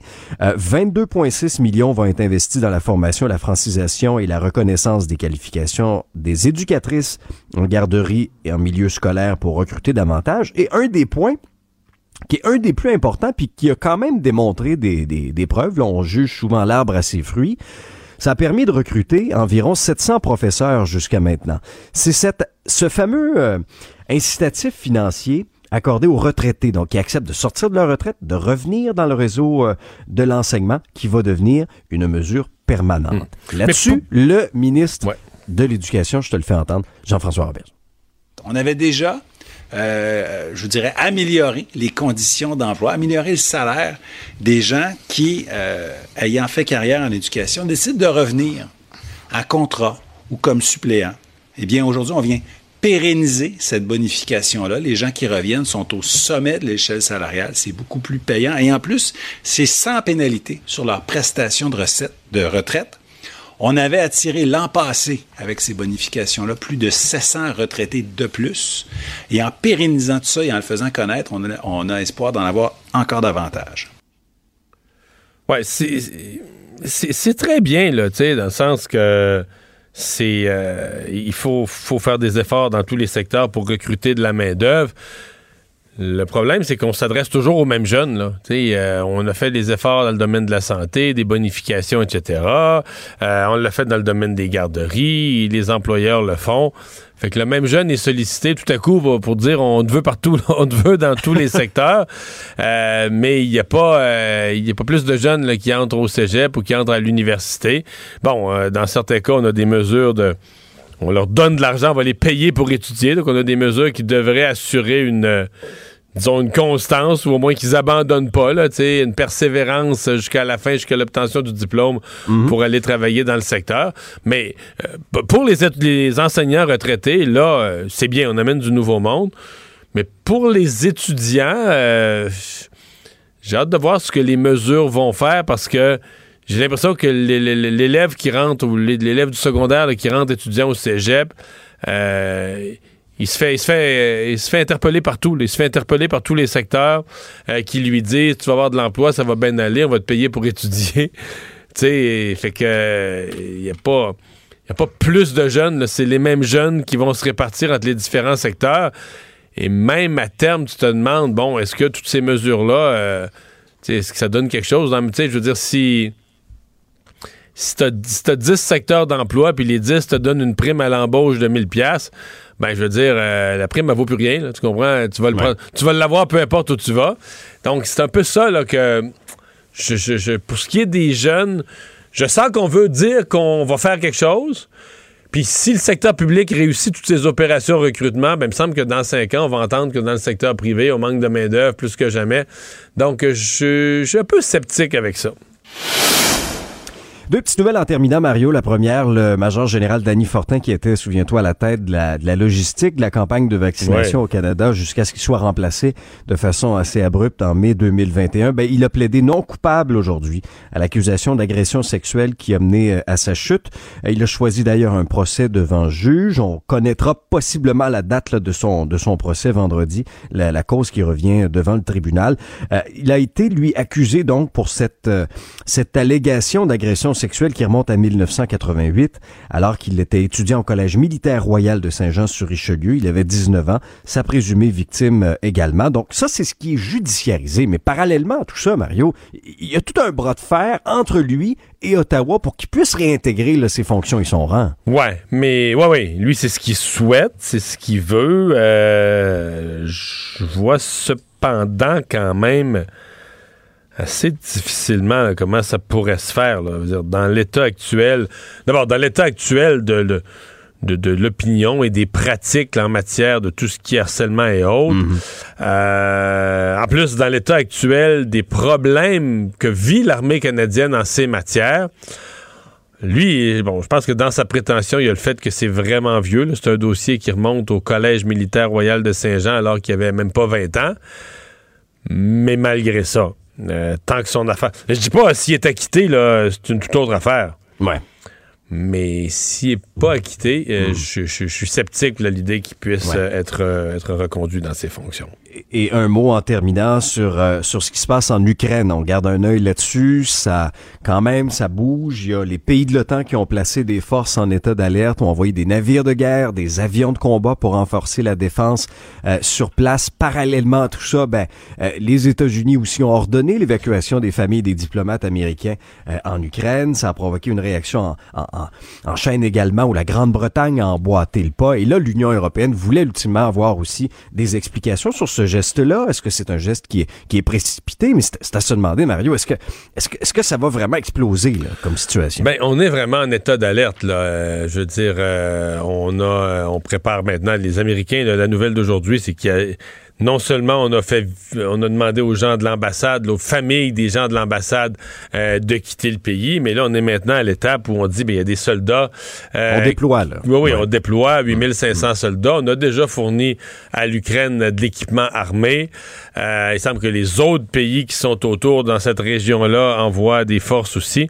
Je veux dire, appelons les, nommons les choses. Quand tu sors tes, les, les familles des ambassadeurs du pays, lorsque tu, tu, tu gères l'ambassade en mode protection de ton monde, lorsque tu envoies des armes, c'est que tu prépares la guerre. C'est ça le nom qu'il faut donner à ça. Euh, tu prépares la guerre et c'est vraiment ce qui se passe. là, le ton, sur une période de deux... Tu sais, il y a deux semaines, là, comme aujourd'hui, c'était rencontre diplomatique entre les représentants américains et les représentants russes. Souviens-toi qu'à cette, à cette étape-là, on était quand même très optimiste. On disait il y a une autre rencontre semblable qui était le mercredi d'après, deux jours plus tard, et euh, à Bruxelles avec les représentants de l'OTAN.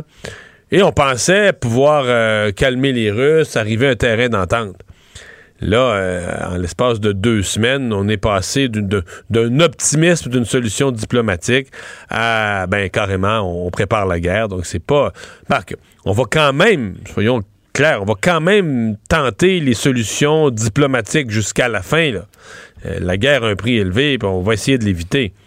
Mais disons qu'on la prépare pas mal plus. là. L'actualité en 24 minutes, c'est mission accomplie. La Banque Q est reconnue pour faire valoir vos avoirs sans vous les prendre. Mais quand vous pensez à votre premier compte bancaire, tu dans le temps à l'école, vous faisiez vos dépôts avec vos scènes dans la petite enveloppe. Hmm, C'était bien beau. Mais avec le temps, à ce compte-là vous a coûté des milliers de dollars en frais, puis vous ne faites pas une scène d'intérêt. Avec la Banque Q, vous obtenez des intérêts élevés et aucun frais sur vos services bancaires courants. Autrement dit, ça fait pas mal plus de scènes dans votre enveloppe, ça. Banque Q. Faites valoir vos avoirs. Visitez banqueq.ca pour en savoir plus. Pendant que votre attention est centrée sur cette voix qui vous parle ici, ou encore là, tout près ici, très loin là-bas, Ou même très, très loin. Celle de Desjardins Entreprises est centrée sur plus de 400 000 entreprises partout autour de vous. Depuis plus de 120 ans, nos équipes dédiées accompagnent les entrepreneurs d'ici à chaque étape pour qu'ils puissent rester centrés sur ce qui compte, la croissance de leur entreprise.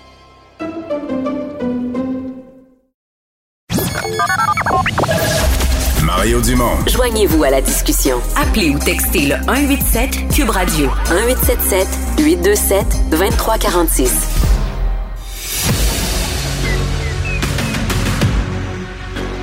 Emmanuel Latraverse. J'ai pas de problème philosophique avec ça. Mario Dumont. Est-ce que je peux me permettre une autre réflexion? La rencontre. Ça passe comme une lettre à la poste. Et il se retrouve à enfoncer des portes ouvertes. Là. La rencontre Latraverse. Dumont. Emmanuel Latraverse se joint à Mario et moi. Salut Emmanuel. Bonjour. Alors, il y a au Québec encore 540 000 Québécois qui n'ont pas obtenu leur première dose de vaccin. Point de presse en fin d'après-midi aujourd'hui du ministre Lionel Carman qui nous présentait un petit peu euh, sa stratégie, une approche positive pour aller à la rencontre de ces gens-là, Emmanuel. Est-ce que, est-ce que ce sera efficace? Ben, ça dépend ce qu'on veut Ouais, entendre par un efficace. Ça dépend où on met la barre. Là. Oui, si efficace, c'est de les casser, les écœurants. Non, ça sera pas efficace. Efficace, c'est d'en amener assez à changer d'idée. Euh, oui. Moi, en l'écoutant, puis en écoutant les, les questions des, des journalistes qui lui reprochaient de ne pas avoir inventé le bouton à quatre trous avec des nouvelles cliniques mobiles, etc., une offensive plus proche du terrain, sensibiliser les gens, j'ai comme ce vieux dicton m'est revenu à l'esprit, c'est 100 fois sur le métier, remettez votre ouvrage. Le gouvernement avait réussi l'été dernier à augmenter sérieusement le niveau de vaccination dans la population en allant justement à la rencontre des gens avec une approche plus douce, euh, présente. Les gens peuvent aller, venir, poser des questions. Puis là, pour plein de raisons, on a abandonné ça, ressources humaines, etc. On comprend à l'époque, c'était plus nécessaire, mais l'idée que on s'entend, il n'y a personne qui s'imagine que c'est la taxe sur le vaccin là, qui va les convaincre, ces gens-là, d'aller se faire vacciner. Ben, il y en là. a eu, hein? Et dans les Oui, heures, oui, mais- dans ce 48 heures-là, il y en a eu, je me souviens plus, presque 10 000, là. Non, mais tu sais, c'est parce que c'est pas. Il y a mille raisons pour lesquelles des gens hésitent toujours à se faire vacciner. Puis moi, je pense que le gouvernement, en ce moment, fait un peu du cocher oui, cocher non, tu sais. Donc, on serre la vis, passeport vaccinal, la taxe qui va s'en venir, etc. Puis en même temps, mais il y a une approche plus douce, plus sociale pour essayer de les convaincre. Il n'y a pas d'autres options. C'est pas comme s'il y a une formule magique là, où tu vas les faire rentrer dans une machine, puis tu vas les déprogrammer, puis ils vont accepter le vaccin. Là. Donc, moi, je suis. euh, je trouve que c'est c'est une bonne idée, même si c'est pas une panacée. Là. Puis, je dire, tantôt, je regardais les chiffres. euh, euh, présentement, quand tu fais rien, des premières doses, tu es à peine à 1000 par jour. C'est très, très, très, très peu. Donc, faut que tu essayes. À partir du moment où tu affirmes comme gouvernement, puis c'est le cas, tu es convaincu que la vraie voie de sortie vers la normalité, c'est la vaccination. Ben, il faut que tu essayes quelque chose. Il faut que tu par tous les moyens disponibles, euh, dans certains cas, des moyens plus coercitifs, euh, dans d'autres cas, des mains tendues, mais par tous les moyens possibles, tu amènes des gens ou tu essaies d'amener des gens à prendre la bonne, euh, la bonne décision? Oui, mais moi, je suis, je trouve que c'est assez, euh, assez habile du gouvernement de, de mener, maintenant qui a marqué ses points là, dans l'opinion publique là, pour satisfaire la rage collective, là. Mais là, d'avoir une approche peut-être plus, le mot qui me vient à l'esprit, c'est responsable, mais c'est pas le bon. Mais-. C'est peut-être plus nuancé. Pour, Mais c'est juste. euh, L'objectif, c'est quoi? C'est ça la question. Euh, je parle en, en Ben chiffres. oui. C'est-tu. euh, mettons, il y en il en reste 540 000. là. Qu'est-ce qui serait bon? 40 000 de plus? 100 000? ben, c'est mieux que rien. Ah non, je sais, dire, mais. chaque personne qui est vaccinée est moins à risque d'aller à l'hôpital. Je veux dire, On se comprend. Mais, mais à quoi. quoi le barème, là? Ouais, mais à quoi on on a mesure- dépensé tellement. On a dépensé tellement d'argent pendant la pandémie, là. Sérieusement, là. Moi, je m'en fous, là, que ça Non, mais à coûte, combien, euh, toi, tu dirais que c'est un succès? L'opération, euh, c'est ça que j'ai de la misère, moi, me mettre une barre de dire. Parce qu'on se comprend que le 540 000 qui reste, là, euh, c'est pas, pas facile. non, ouais, c'est pas facile, là. Euh, C'est la vaccination. ben, c'est-à-dire que soit qu'ils sont très, très contre, Ou les gens qui vont te dire, ah ben moi, là, je suis pas beaucoup informé, je n'ai pas beaucoup entendu parler, sont très, très, très en marge de la société, là. Tu sais, c'est... Mais il faut que tu sois très, très, très quelque chose parce que tu as un mouvement, tout le monde est allé, c'était super simple, c'est gratuit, c'était offert partout, tu étais bombardé d'informations, on te l'offrait de toutes les manières. Fait que si t'as pas ta première dose à cette date-ci après un an, euh, t'es très, es très quelque chose. Soit très, euh, t'as très peur, soit t'es très entêté contre parce que t'as lu des choses ou t'as vu une vidéo puis là tu veux pas, t'as peur de ça, ou soit que t'es très en marge de la société. Là. Tu parles pas les langues, euh, tu fais partie d'une immigration récente, l'anglais, le français, euh, clic santé, la façon que ça marche, tu es complètement en marge de ça, t'as pas accès aux outils informatiques, à l'information, etc. Mais il faut que tu sois très quelque chose parce que sinon, euh, sinon ce date-ci, t'es allé. Là. Oui, mais moi, je pense que c'est la raison pour la d'ailleurs pour laquelle le ministre Carman s'est bien gardé de nous donner une une marge. Sais, j'en veux 25 000, 50 000, 100 000, 200 000. Là. Je pense que c'est quand même déjà assez hallucinant là, qu'au-delà de 90% des Québécois qui ont eu la première dose, là, c'est déjà c'est déjà remarquable. Alors, moi, je pense que prendre du temps pour aller, aller chercher le pourcent, la marge ici et là, c'est honorable. Mais c'est pas ça, c'est pas ça qui va changer le cours de la pandémie.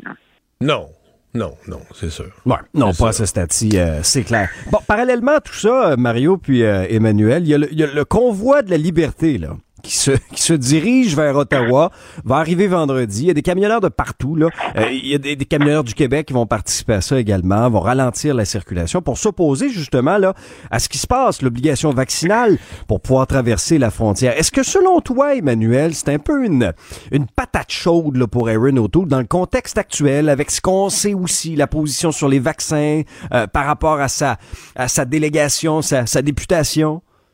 Non, mais c'est un cauchemar pour lui. Je pense que vous m'avez écouté assez souvent depuis le début de la pandémie. Je suis pro-vaccin. Je ne suis pas sympathique aux vaccin, OK? Mais sérieusement, on a passé 23 mois de pandémie à laisser les camionneurs traverser la frontière sans être vaccinés. Sous prétexte qu'ils étaient un service essentiel. Nos enfants n'allaient pas à l'école. Les restaurants étaient fermés, les magasins étaient fermés, on était embarrés chez nous, là. Comme, rappelez-vous où on était, là. Et les camionneurs traversaient la frontière parce qu'ils étaient essentiels à la survie de l'économie collective. Et là, le 15 janvier, ils peuvent plus traverser la frontière sans pas vaccinés. Donc, moi, je comprends le gouvernement Trudeau d'être en accord, d'être conséquent dans sa logique. Là, Mais c'est ça. Lui, il est monsieur vaccination obligatoire all the way, OK? Puis il va aller jusqu'au bout. Correct. Mais il y a un argument à être. C'est pas comme. C'est pas de l'hérésie de dire minute, papillon, là. Ça fait 22 mois que t'es endures, qui traversent la frontière à tous les jours, là. Je veux dire, les deux. Tu sais, il y a 650 milliards de dollars de biens qui traversent, qui sont échangés entre le Canada et les États-Unis chaque année. Le deux tiers de ça passe par nos routes. Donc, deux tiers de 1200 milliards. C'est comme, pensez deux secondes, là. C'est comme, c'est malade le montant d'argent que ces gars-là ont transféré de part et d'autre de la frontière pendant 22 mois. Que tout d'un coup, il faudrait qu'ils soient vaccinés. Donc, il y en a un argument avancé autour de la chaîne d'approvisionnement. Puis tu sais que peut-être que cette mesure-là est excessive, qu'elle est politique. Mais M. O'Toole, il n'est pas capable de l'avancer de manière cohérente. Parce qu'il est tellement pogné avec le reste de sa gang qu'il va jusqu'à dire que, tu sais, genre, c'est une vendetta de Justin Trudeau contre les camionneurs. Puis, ces députés qui, pour des raisons politiques, alimentent un discours incendiaire autour de ça, que c'est comme s'il il est tombé dans le piège à ours de Justin Trudeau autour de la vaccination et il est incapable de s'en sortir. Ouais, moi je, je vais t'avouer d'abord, euh, on va voir ces manifestations cette semaine. Euh, je comprends ce que tu dis, là, ils sont pas vaccinés depuis plusieurs mois, mais en même temps, on est dans. Tu sais, les gouvernements continuent à agir pour nous sortir de la pandémie, et dans ce cas-ci, c'est un geste conjoint Canada-États-Unis là. Donc, euh, la probabilité qu'ils reculent pour une manifestation de camionneurs que le gouvernement. Ben, c'est ça, que le gouvernement Trudeau et l'administration Biden reculent me paraît là, plus que faible. Très, très, très infinitésimal. Mais je suis quand même euh, renversé par une chose. T'as-tu vu le trouble qui se donne pour pas aller se faire vacciner? Moi, c'est ça qui me fait capoter, là. Ils vont partir en camion de l'Ouest canadien, ils vont faire des jours de camion, gaspiller leur temps, alors qu'ils sont en train de scraper déjà leur métier en n'étant pas vaccinés. Mais là, en plus de scraper leur métier, ils vont faire une manifestation. Mais tu te dis, écoute, c'est quatre minutes, là. Tu prends rendez-vous, tu vas te faire vacciner, c'est tellement rien. Comment, comment, tu, comment pour quelque chose d'aussi petit, aussi bref, gratuit et banal, pour pas l'avoir... Ben, parce qu'ils ont- Mais veux-tu que je le dise? Moi, ma théorie, là, puis je suis pas en possession tranquille de la vérité, loin de là, mais ils ont l'illusion d'être portés par un mouvement plus fort. Pour la liberté Là, là, tout ça. Non, mais pour la liberté, etc. Là, là, il y a un GoFundMe là, qui est rendu à Ah, je sais bien, je sais bien, je sais bien. dollars, ça. Mais ce que de... Moi, ce que je trouve triste là-dedans, c'est qu'il y a... Attends, faut que je te trouve le nom exact pour bien citer mes sources. Trucker News. Connais-tu ça, toi, Mario? Non. OK, mais ça s'appelle Trucker News, OK? C'est au Canada anglais. C'est comme un trucknews.com. OK? Puis ça, c'est comme un gourou là, euh, de ce qui se passe dans l'industrie du camionnage. Là. Puis le journaliste James Menzies, parce qu'il mérite vraiment qu'on le cite, a retracé d'où vient le GoFundMe pour les truckers OK. camionneurs. OK? C'est une femme qui s'appelle Tara Litch. OK?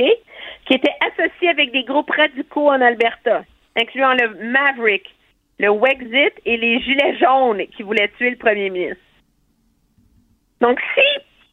Alors, t'as des trucks, t'as des camionneurs mécontents qui veulent aller partir, des, tu manifester. Puis là, tout d'un coup, tous les radicaux anti de la planète. Ah ouais, c'est ça, c'est ça. S'associer à ça, là, je comprends très bien. s'associe à ça. Fait que là, il y a un GoFundMe. Fait que là, le mec qui part dans son camion, il dit Ah, c'est bon, il y a un GoFundMe avec 2 millions dedans. Le GoFundMe il est au nom de cette femme-là. Là. Pas sûr C'est que pas tu où va aller l'argent. là? Exactement. Hey, merci. une c'est ça. Instrumentalisation. Merci, Emmanuel. À demain. Bye. Les vrais enjeux, les vraies questions. Les affaires publiques n'ont plus de secret pour lui. Mario Dumont. On parle sport avec euh, Jean-François Barry. Salut, Jean-François. Salut, Mario. Quelle fin de semaine de football. Dans les quatre matchs, il y a eu un botté. Trois fois, ça a choisi le vainqueur. Le quatrième match, ça l'a amené en prolongation, mais il y a eu un botté dans les dernières cinq secondes du match qui déterminait le gagnant. Là. C'est incroyable, la, la NFL, le spectacle qu'ils nous ont donné en fin de semaine. Là. Euh, on s'était parlé euh, de, de l'autre fin de semaine avant où le spectacle avait été décevant. Ouais. Mais là, c'était extraordinaire. Puis tu suis le football depuis plus longtemps que moi. Là. Euh, Chiefs, Bills, c'est un des grands matchs de l'histoire de la Ben, NFL. C'est de la misère à, à- à dire ça. Oui, écoute, il n'y a pas de doute. c'est- on a changé de meneur quatre fois dans deux minutes et demie de la fin, là. Mais c'est fou que ça a été décidé sur un pile ou face. C'est ça que tu... Ah, ça, ça, ça, c'est très. C'est ouais. là que tu as de la misère à dire est-ce que c'est le plus grand match de l'histoire? Ce, ce match phénoménal avec des performances de corps arrière phénoménales se finit sur un pile ou face. Je sais qu'il y en a qui n'aiment pas ça qu'on dise ça. Ils disent, ah, la défensive des Bills, ils ont gagné le pile ou face, la défensive. Mais les défensives n'arrêtaient plus. À cette étape-là du match, les défensives avaient été broyées de part et d'autre. Et donc, celui qui gagnait le pile ou face, mettons, avait, je sais pas, 95% des chances de gagner. Mais- Si les Bills. Fait que tu dis, Josh Allen, dans ce match-là, il n'a pas lancé d'interception. Il a fait une méga gaffe. C'est qu'il a callé tail. à, pile Ouais, ou fa- ben oui. à pile ou face, là, il a, a pris. il était l'équipe visiteur, c'est lui qui c'est lui qui choisissait pile ou Hmm. face, puis il a choisi le mauvais. Non, parce que ça, écoute, les deux auraient mérité d'aller plus loin. Mais j'ai une question pour toi. Moi, j'en revenais pas à, à 14 secondes là, quand les Bills ont botté. Là. C'était 13. Pourquoi ils ont Je veux pas te tester, c'était 13? 13. Ouais, pourquoi ils n'ont pas botté Pourquoi à ils ont fait un l'intérieur du- botté si long? Pour Parce arrêter si tu l'horloge. mets- Non, T'as totalement raison. D'ailleurs, plusieurs analystes l'ont soulevé après. C'est la gaffe des. S'ils bottaient dans le terrain, euh, là, bon, l'autre faisait peut-être 15, 20, 25 verges. Puis là, tu tu t'arranges pour l'arrêter. Là, tu joues prudemment. Puis. Mais là, il reste 9 secondes Même probablement pas, il est Mahomes. resté là. 7, 6, 7, 8. Donc, il reste juste un an. T'as tout à fait raison. Ont- le coaching a un peu perdu euh, leur sang-froid probablement là, parce que tout le monde était sûr qu'ils venaient de gagner puis ils ont, fini, ils ont levé ouais. la tête là-dessus. Là. T'as raison. T'as raison. Ah. Mais bon. en tout cas, ça a, été, ça, ça- ça a été toute une fin de semaine. Je, je te dis, j'avais plus d'intérêt à suivre ces quatre matchs-là qu'à suivre les Canadiens. Et tu sais comment j'aime le hockey. Fait que, euh, non, non, ça a été. euh, J'ai pensé à toi souvent. Je me suis dit que tu devais vibrer pas mal. Ouais, ce qui nous donne donc euh, des, des matchs intéressants aussi en fin de semaine, en fin de semaine prochaine à surveiller. Une nouvelle génération là. hein. Il reste que tu sais ce qu'on a Vraiment. vu Mahomes, Burroughs, Josh Allen. C'est une nouvelle génération alors que les Aaron Rodgers puis euh, Tom Brady euh, se sont fait, euh, pas dans des mauvaises performances, mais se sont fait sortir euh, des, euh, des séries.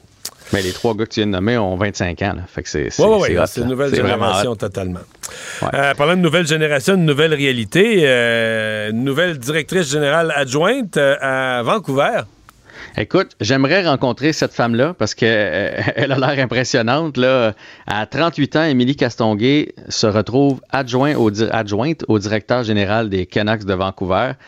Euh, son nom avait circulé pour s'en venir ici à Montréal.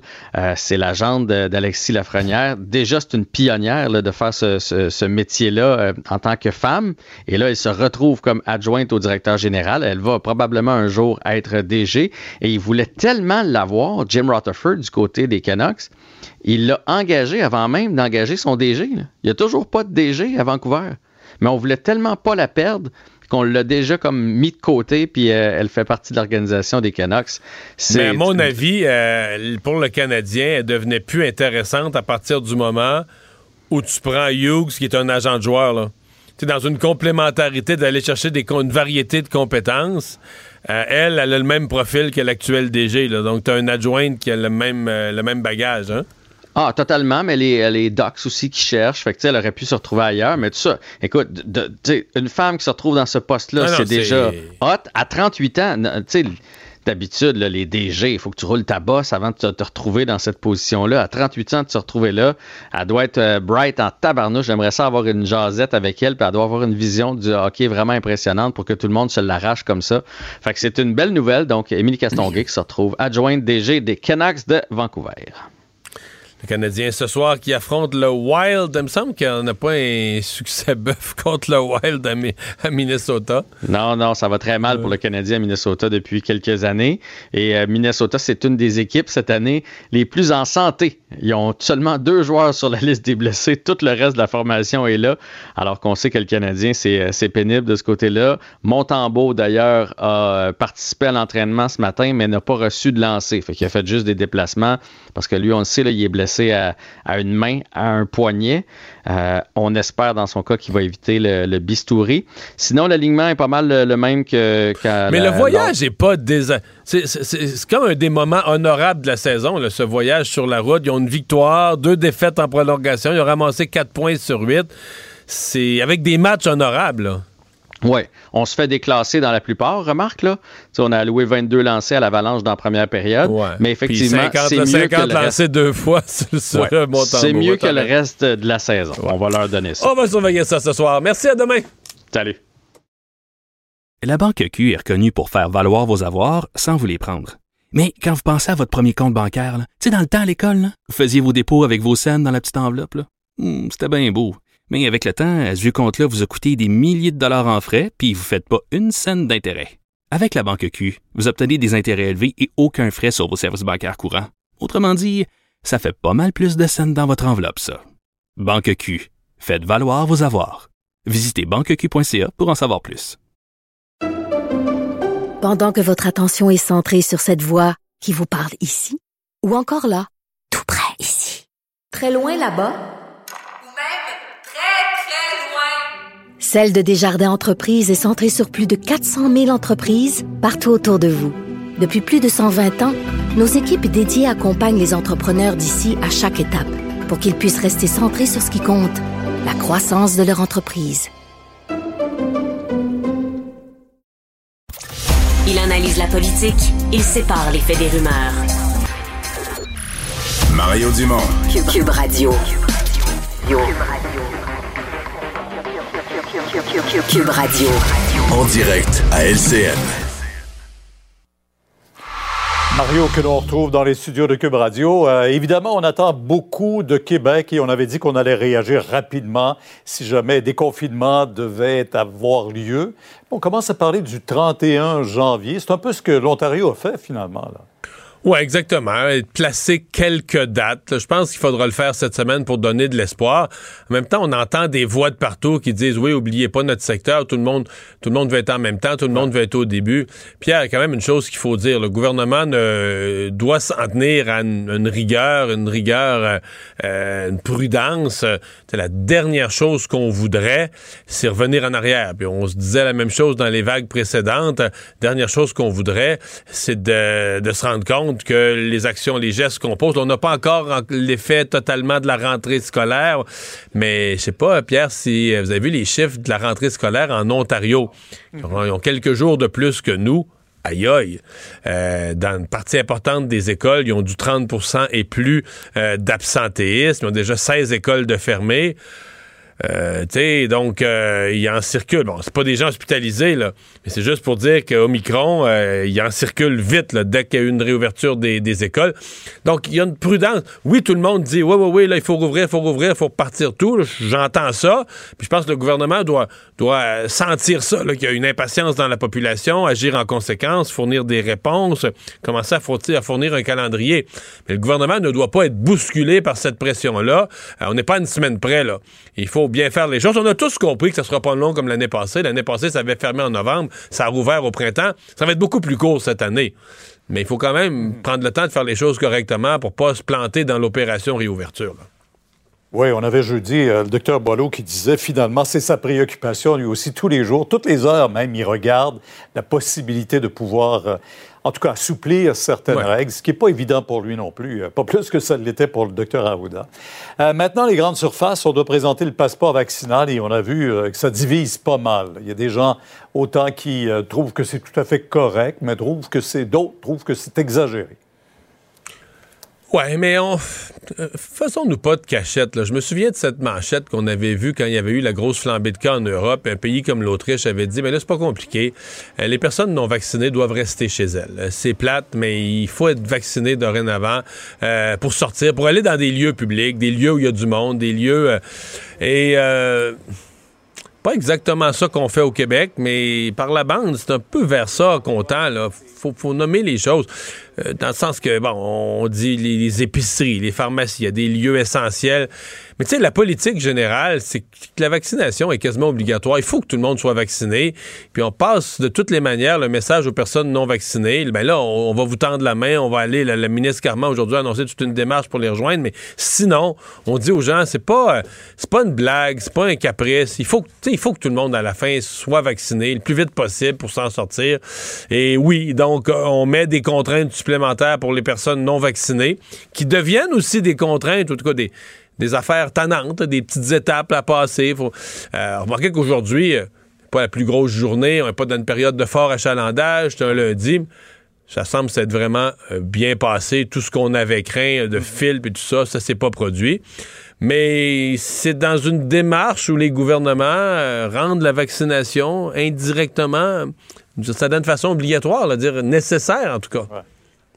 Mais il y en a qui ne le prennent pas du tout, et je pense aux camionneurs tout de suite. Là, ils sont tous en train de s'organiser. En fait, un groupe de non-vaccinés partent de Vancouver, s'en viennent vers Ottawa, veulent bloquer euh, toutes les routes, euh, la route transcanadienne à travers tout le pays en ralentissant la circulation. Et pour eux, là, c'est cet enjeu de la vaccination qui est obligatoire non seulement par euh, le Canada, mais aussi par les Américains pour traverser la frontière. Vous venez de le dire, Pierre, c'est pas seulement Justin. Eux disent on manifeste à Ottawa, faire changer d'idée Justin Trudeau, mais l'entrée aux États-Unis, c'est pas Justin Trudeau qui gère ça. C'est que là, il y a réciprocité, il y a une entente entre les deux gouvernements. Alors, quelle est la probabilité que le gouvernement Trudeau, qui est resté très ferme jusqu'à maintenant, et l'administration Biden recule? Mon avis, c'est une possibilité très, très faible. Ces gens-là essaient de faire changer quelque chose de quasi impossible. Euh, je comprends leur colère parce qu'ils disent nous là, depuis tous ces mois, euh, la vaccination n'était pas obligatoire, on a continué à traverser la frontière, on était considéré comme un service essentiel. Mais aux États-Unis comme ici, les gouvernements resserrent les mesures parce qu'on veut lutter contre la pandémie. Donc, euh, oui, toute la semaine, on va entendre parler. Ça va être une grosse démarche toute la semaine. Ils ont beaucoup d'appui. je, conclurai, Pierre, en disant que ça me jette quand même à terre. C'est tellement simple, tellement facile la vaccination, ça prend quatre minutes, c'est gratuit, c'est vraiment simple d'obtenir son rendez-vous. Comment des gens vont traverser le Canada, dépenser des milliers de dollars en essence inutile pour faire une méga démonstration, qu'eux autres, ils trouvent Ils ont ça... ramassé ça- 3 millions assez vite là, avec un GoFundMe. Ouais, ouais, mais ça, incroyable. et- mais ça, ils trouvent ça moins compliqué que d'aller se faire vacciner. Ça, me- sincèrement, ça, ça me jette à terre. Demain, 10h, Mario sur LCN. Au revoir. Au revoir. Alors, Alexandre, dans les autres choses qu'on surveille, ben, il y a Mhm. beaucoup, de nos, beaucoup de nos auditeurs euh, qui euh, doivent se préparer à recevoir un chèque. Le chèque est dans le mal, comme on chèque dit, est dans Mario, le mal, wow! certains cas. Oui, puis euh, parce que c'est à partir d'aujourd'hui que certains Québécois qui gagnent moins de 56 000 par année vont pouvoir recevoir un chèque qui va jusqu'à 400 dollars, une prestation euh, exceptionnelle qui est destinée pour compenser une, une, une hausse du coût de la vie, l'inflation. Ça touche 3,3 millions de Québécois. C'est une mesure qui avait été annoncée en novembre dernier par le ministre des Finances, Éric Girard. Donc, je te résume ça brièvement. Là. Des couples qui gagnent moins de 55 912 dollars vont avoir droit à 400 dollars, alors que les personnes vivant seules avec un revenu de 56 000, de 50 645 et moins, ben eux dans leur cas c'est 275 dollars. Euh, pour les personnes seules qui vivent en colocation, ben la prestation passe à 200 dollars. Ah, Voilà, donc euh, prestation donc pour aider. euh, c'est une seule fois, là, vous ne le recevrez pas tous les mois, Oui. mais c'est pour pas aider. Euh, on pense que cette période d'inflation va durer environ six mois, donc vous allez Mhm. avoir payé un petit peu plus cher votre lait, votre essence, etc. Donc voilà pour vous aider à en compenser une partie. Et un chèque qui tombe bien en ce début d'année électorale. Je suis obligé de le rappeler. Alexandre, merci beaucoup. À la semaine Salut, prochaine. Merci à vous d'avoir été là. On se donne rendez-vous demain 15h30. Je vous laisse au bon soin de Sophie Durocher. Bonne soirée. Cube Radio.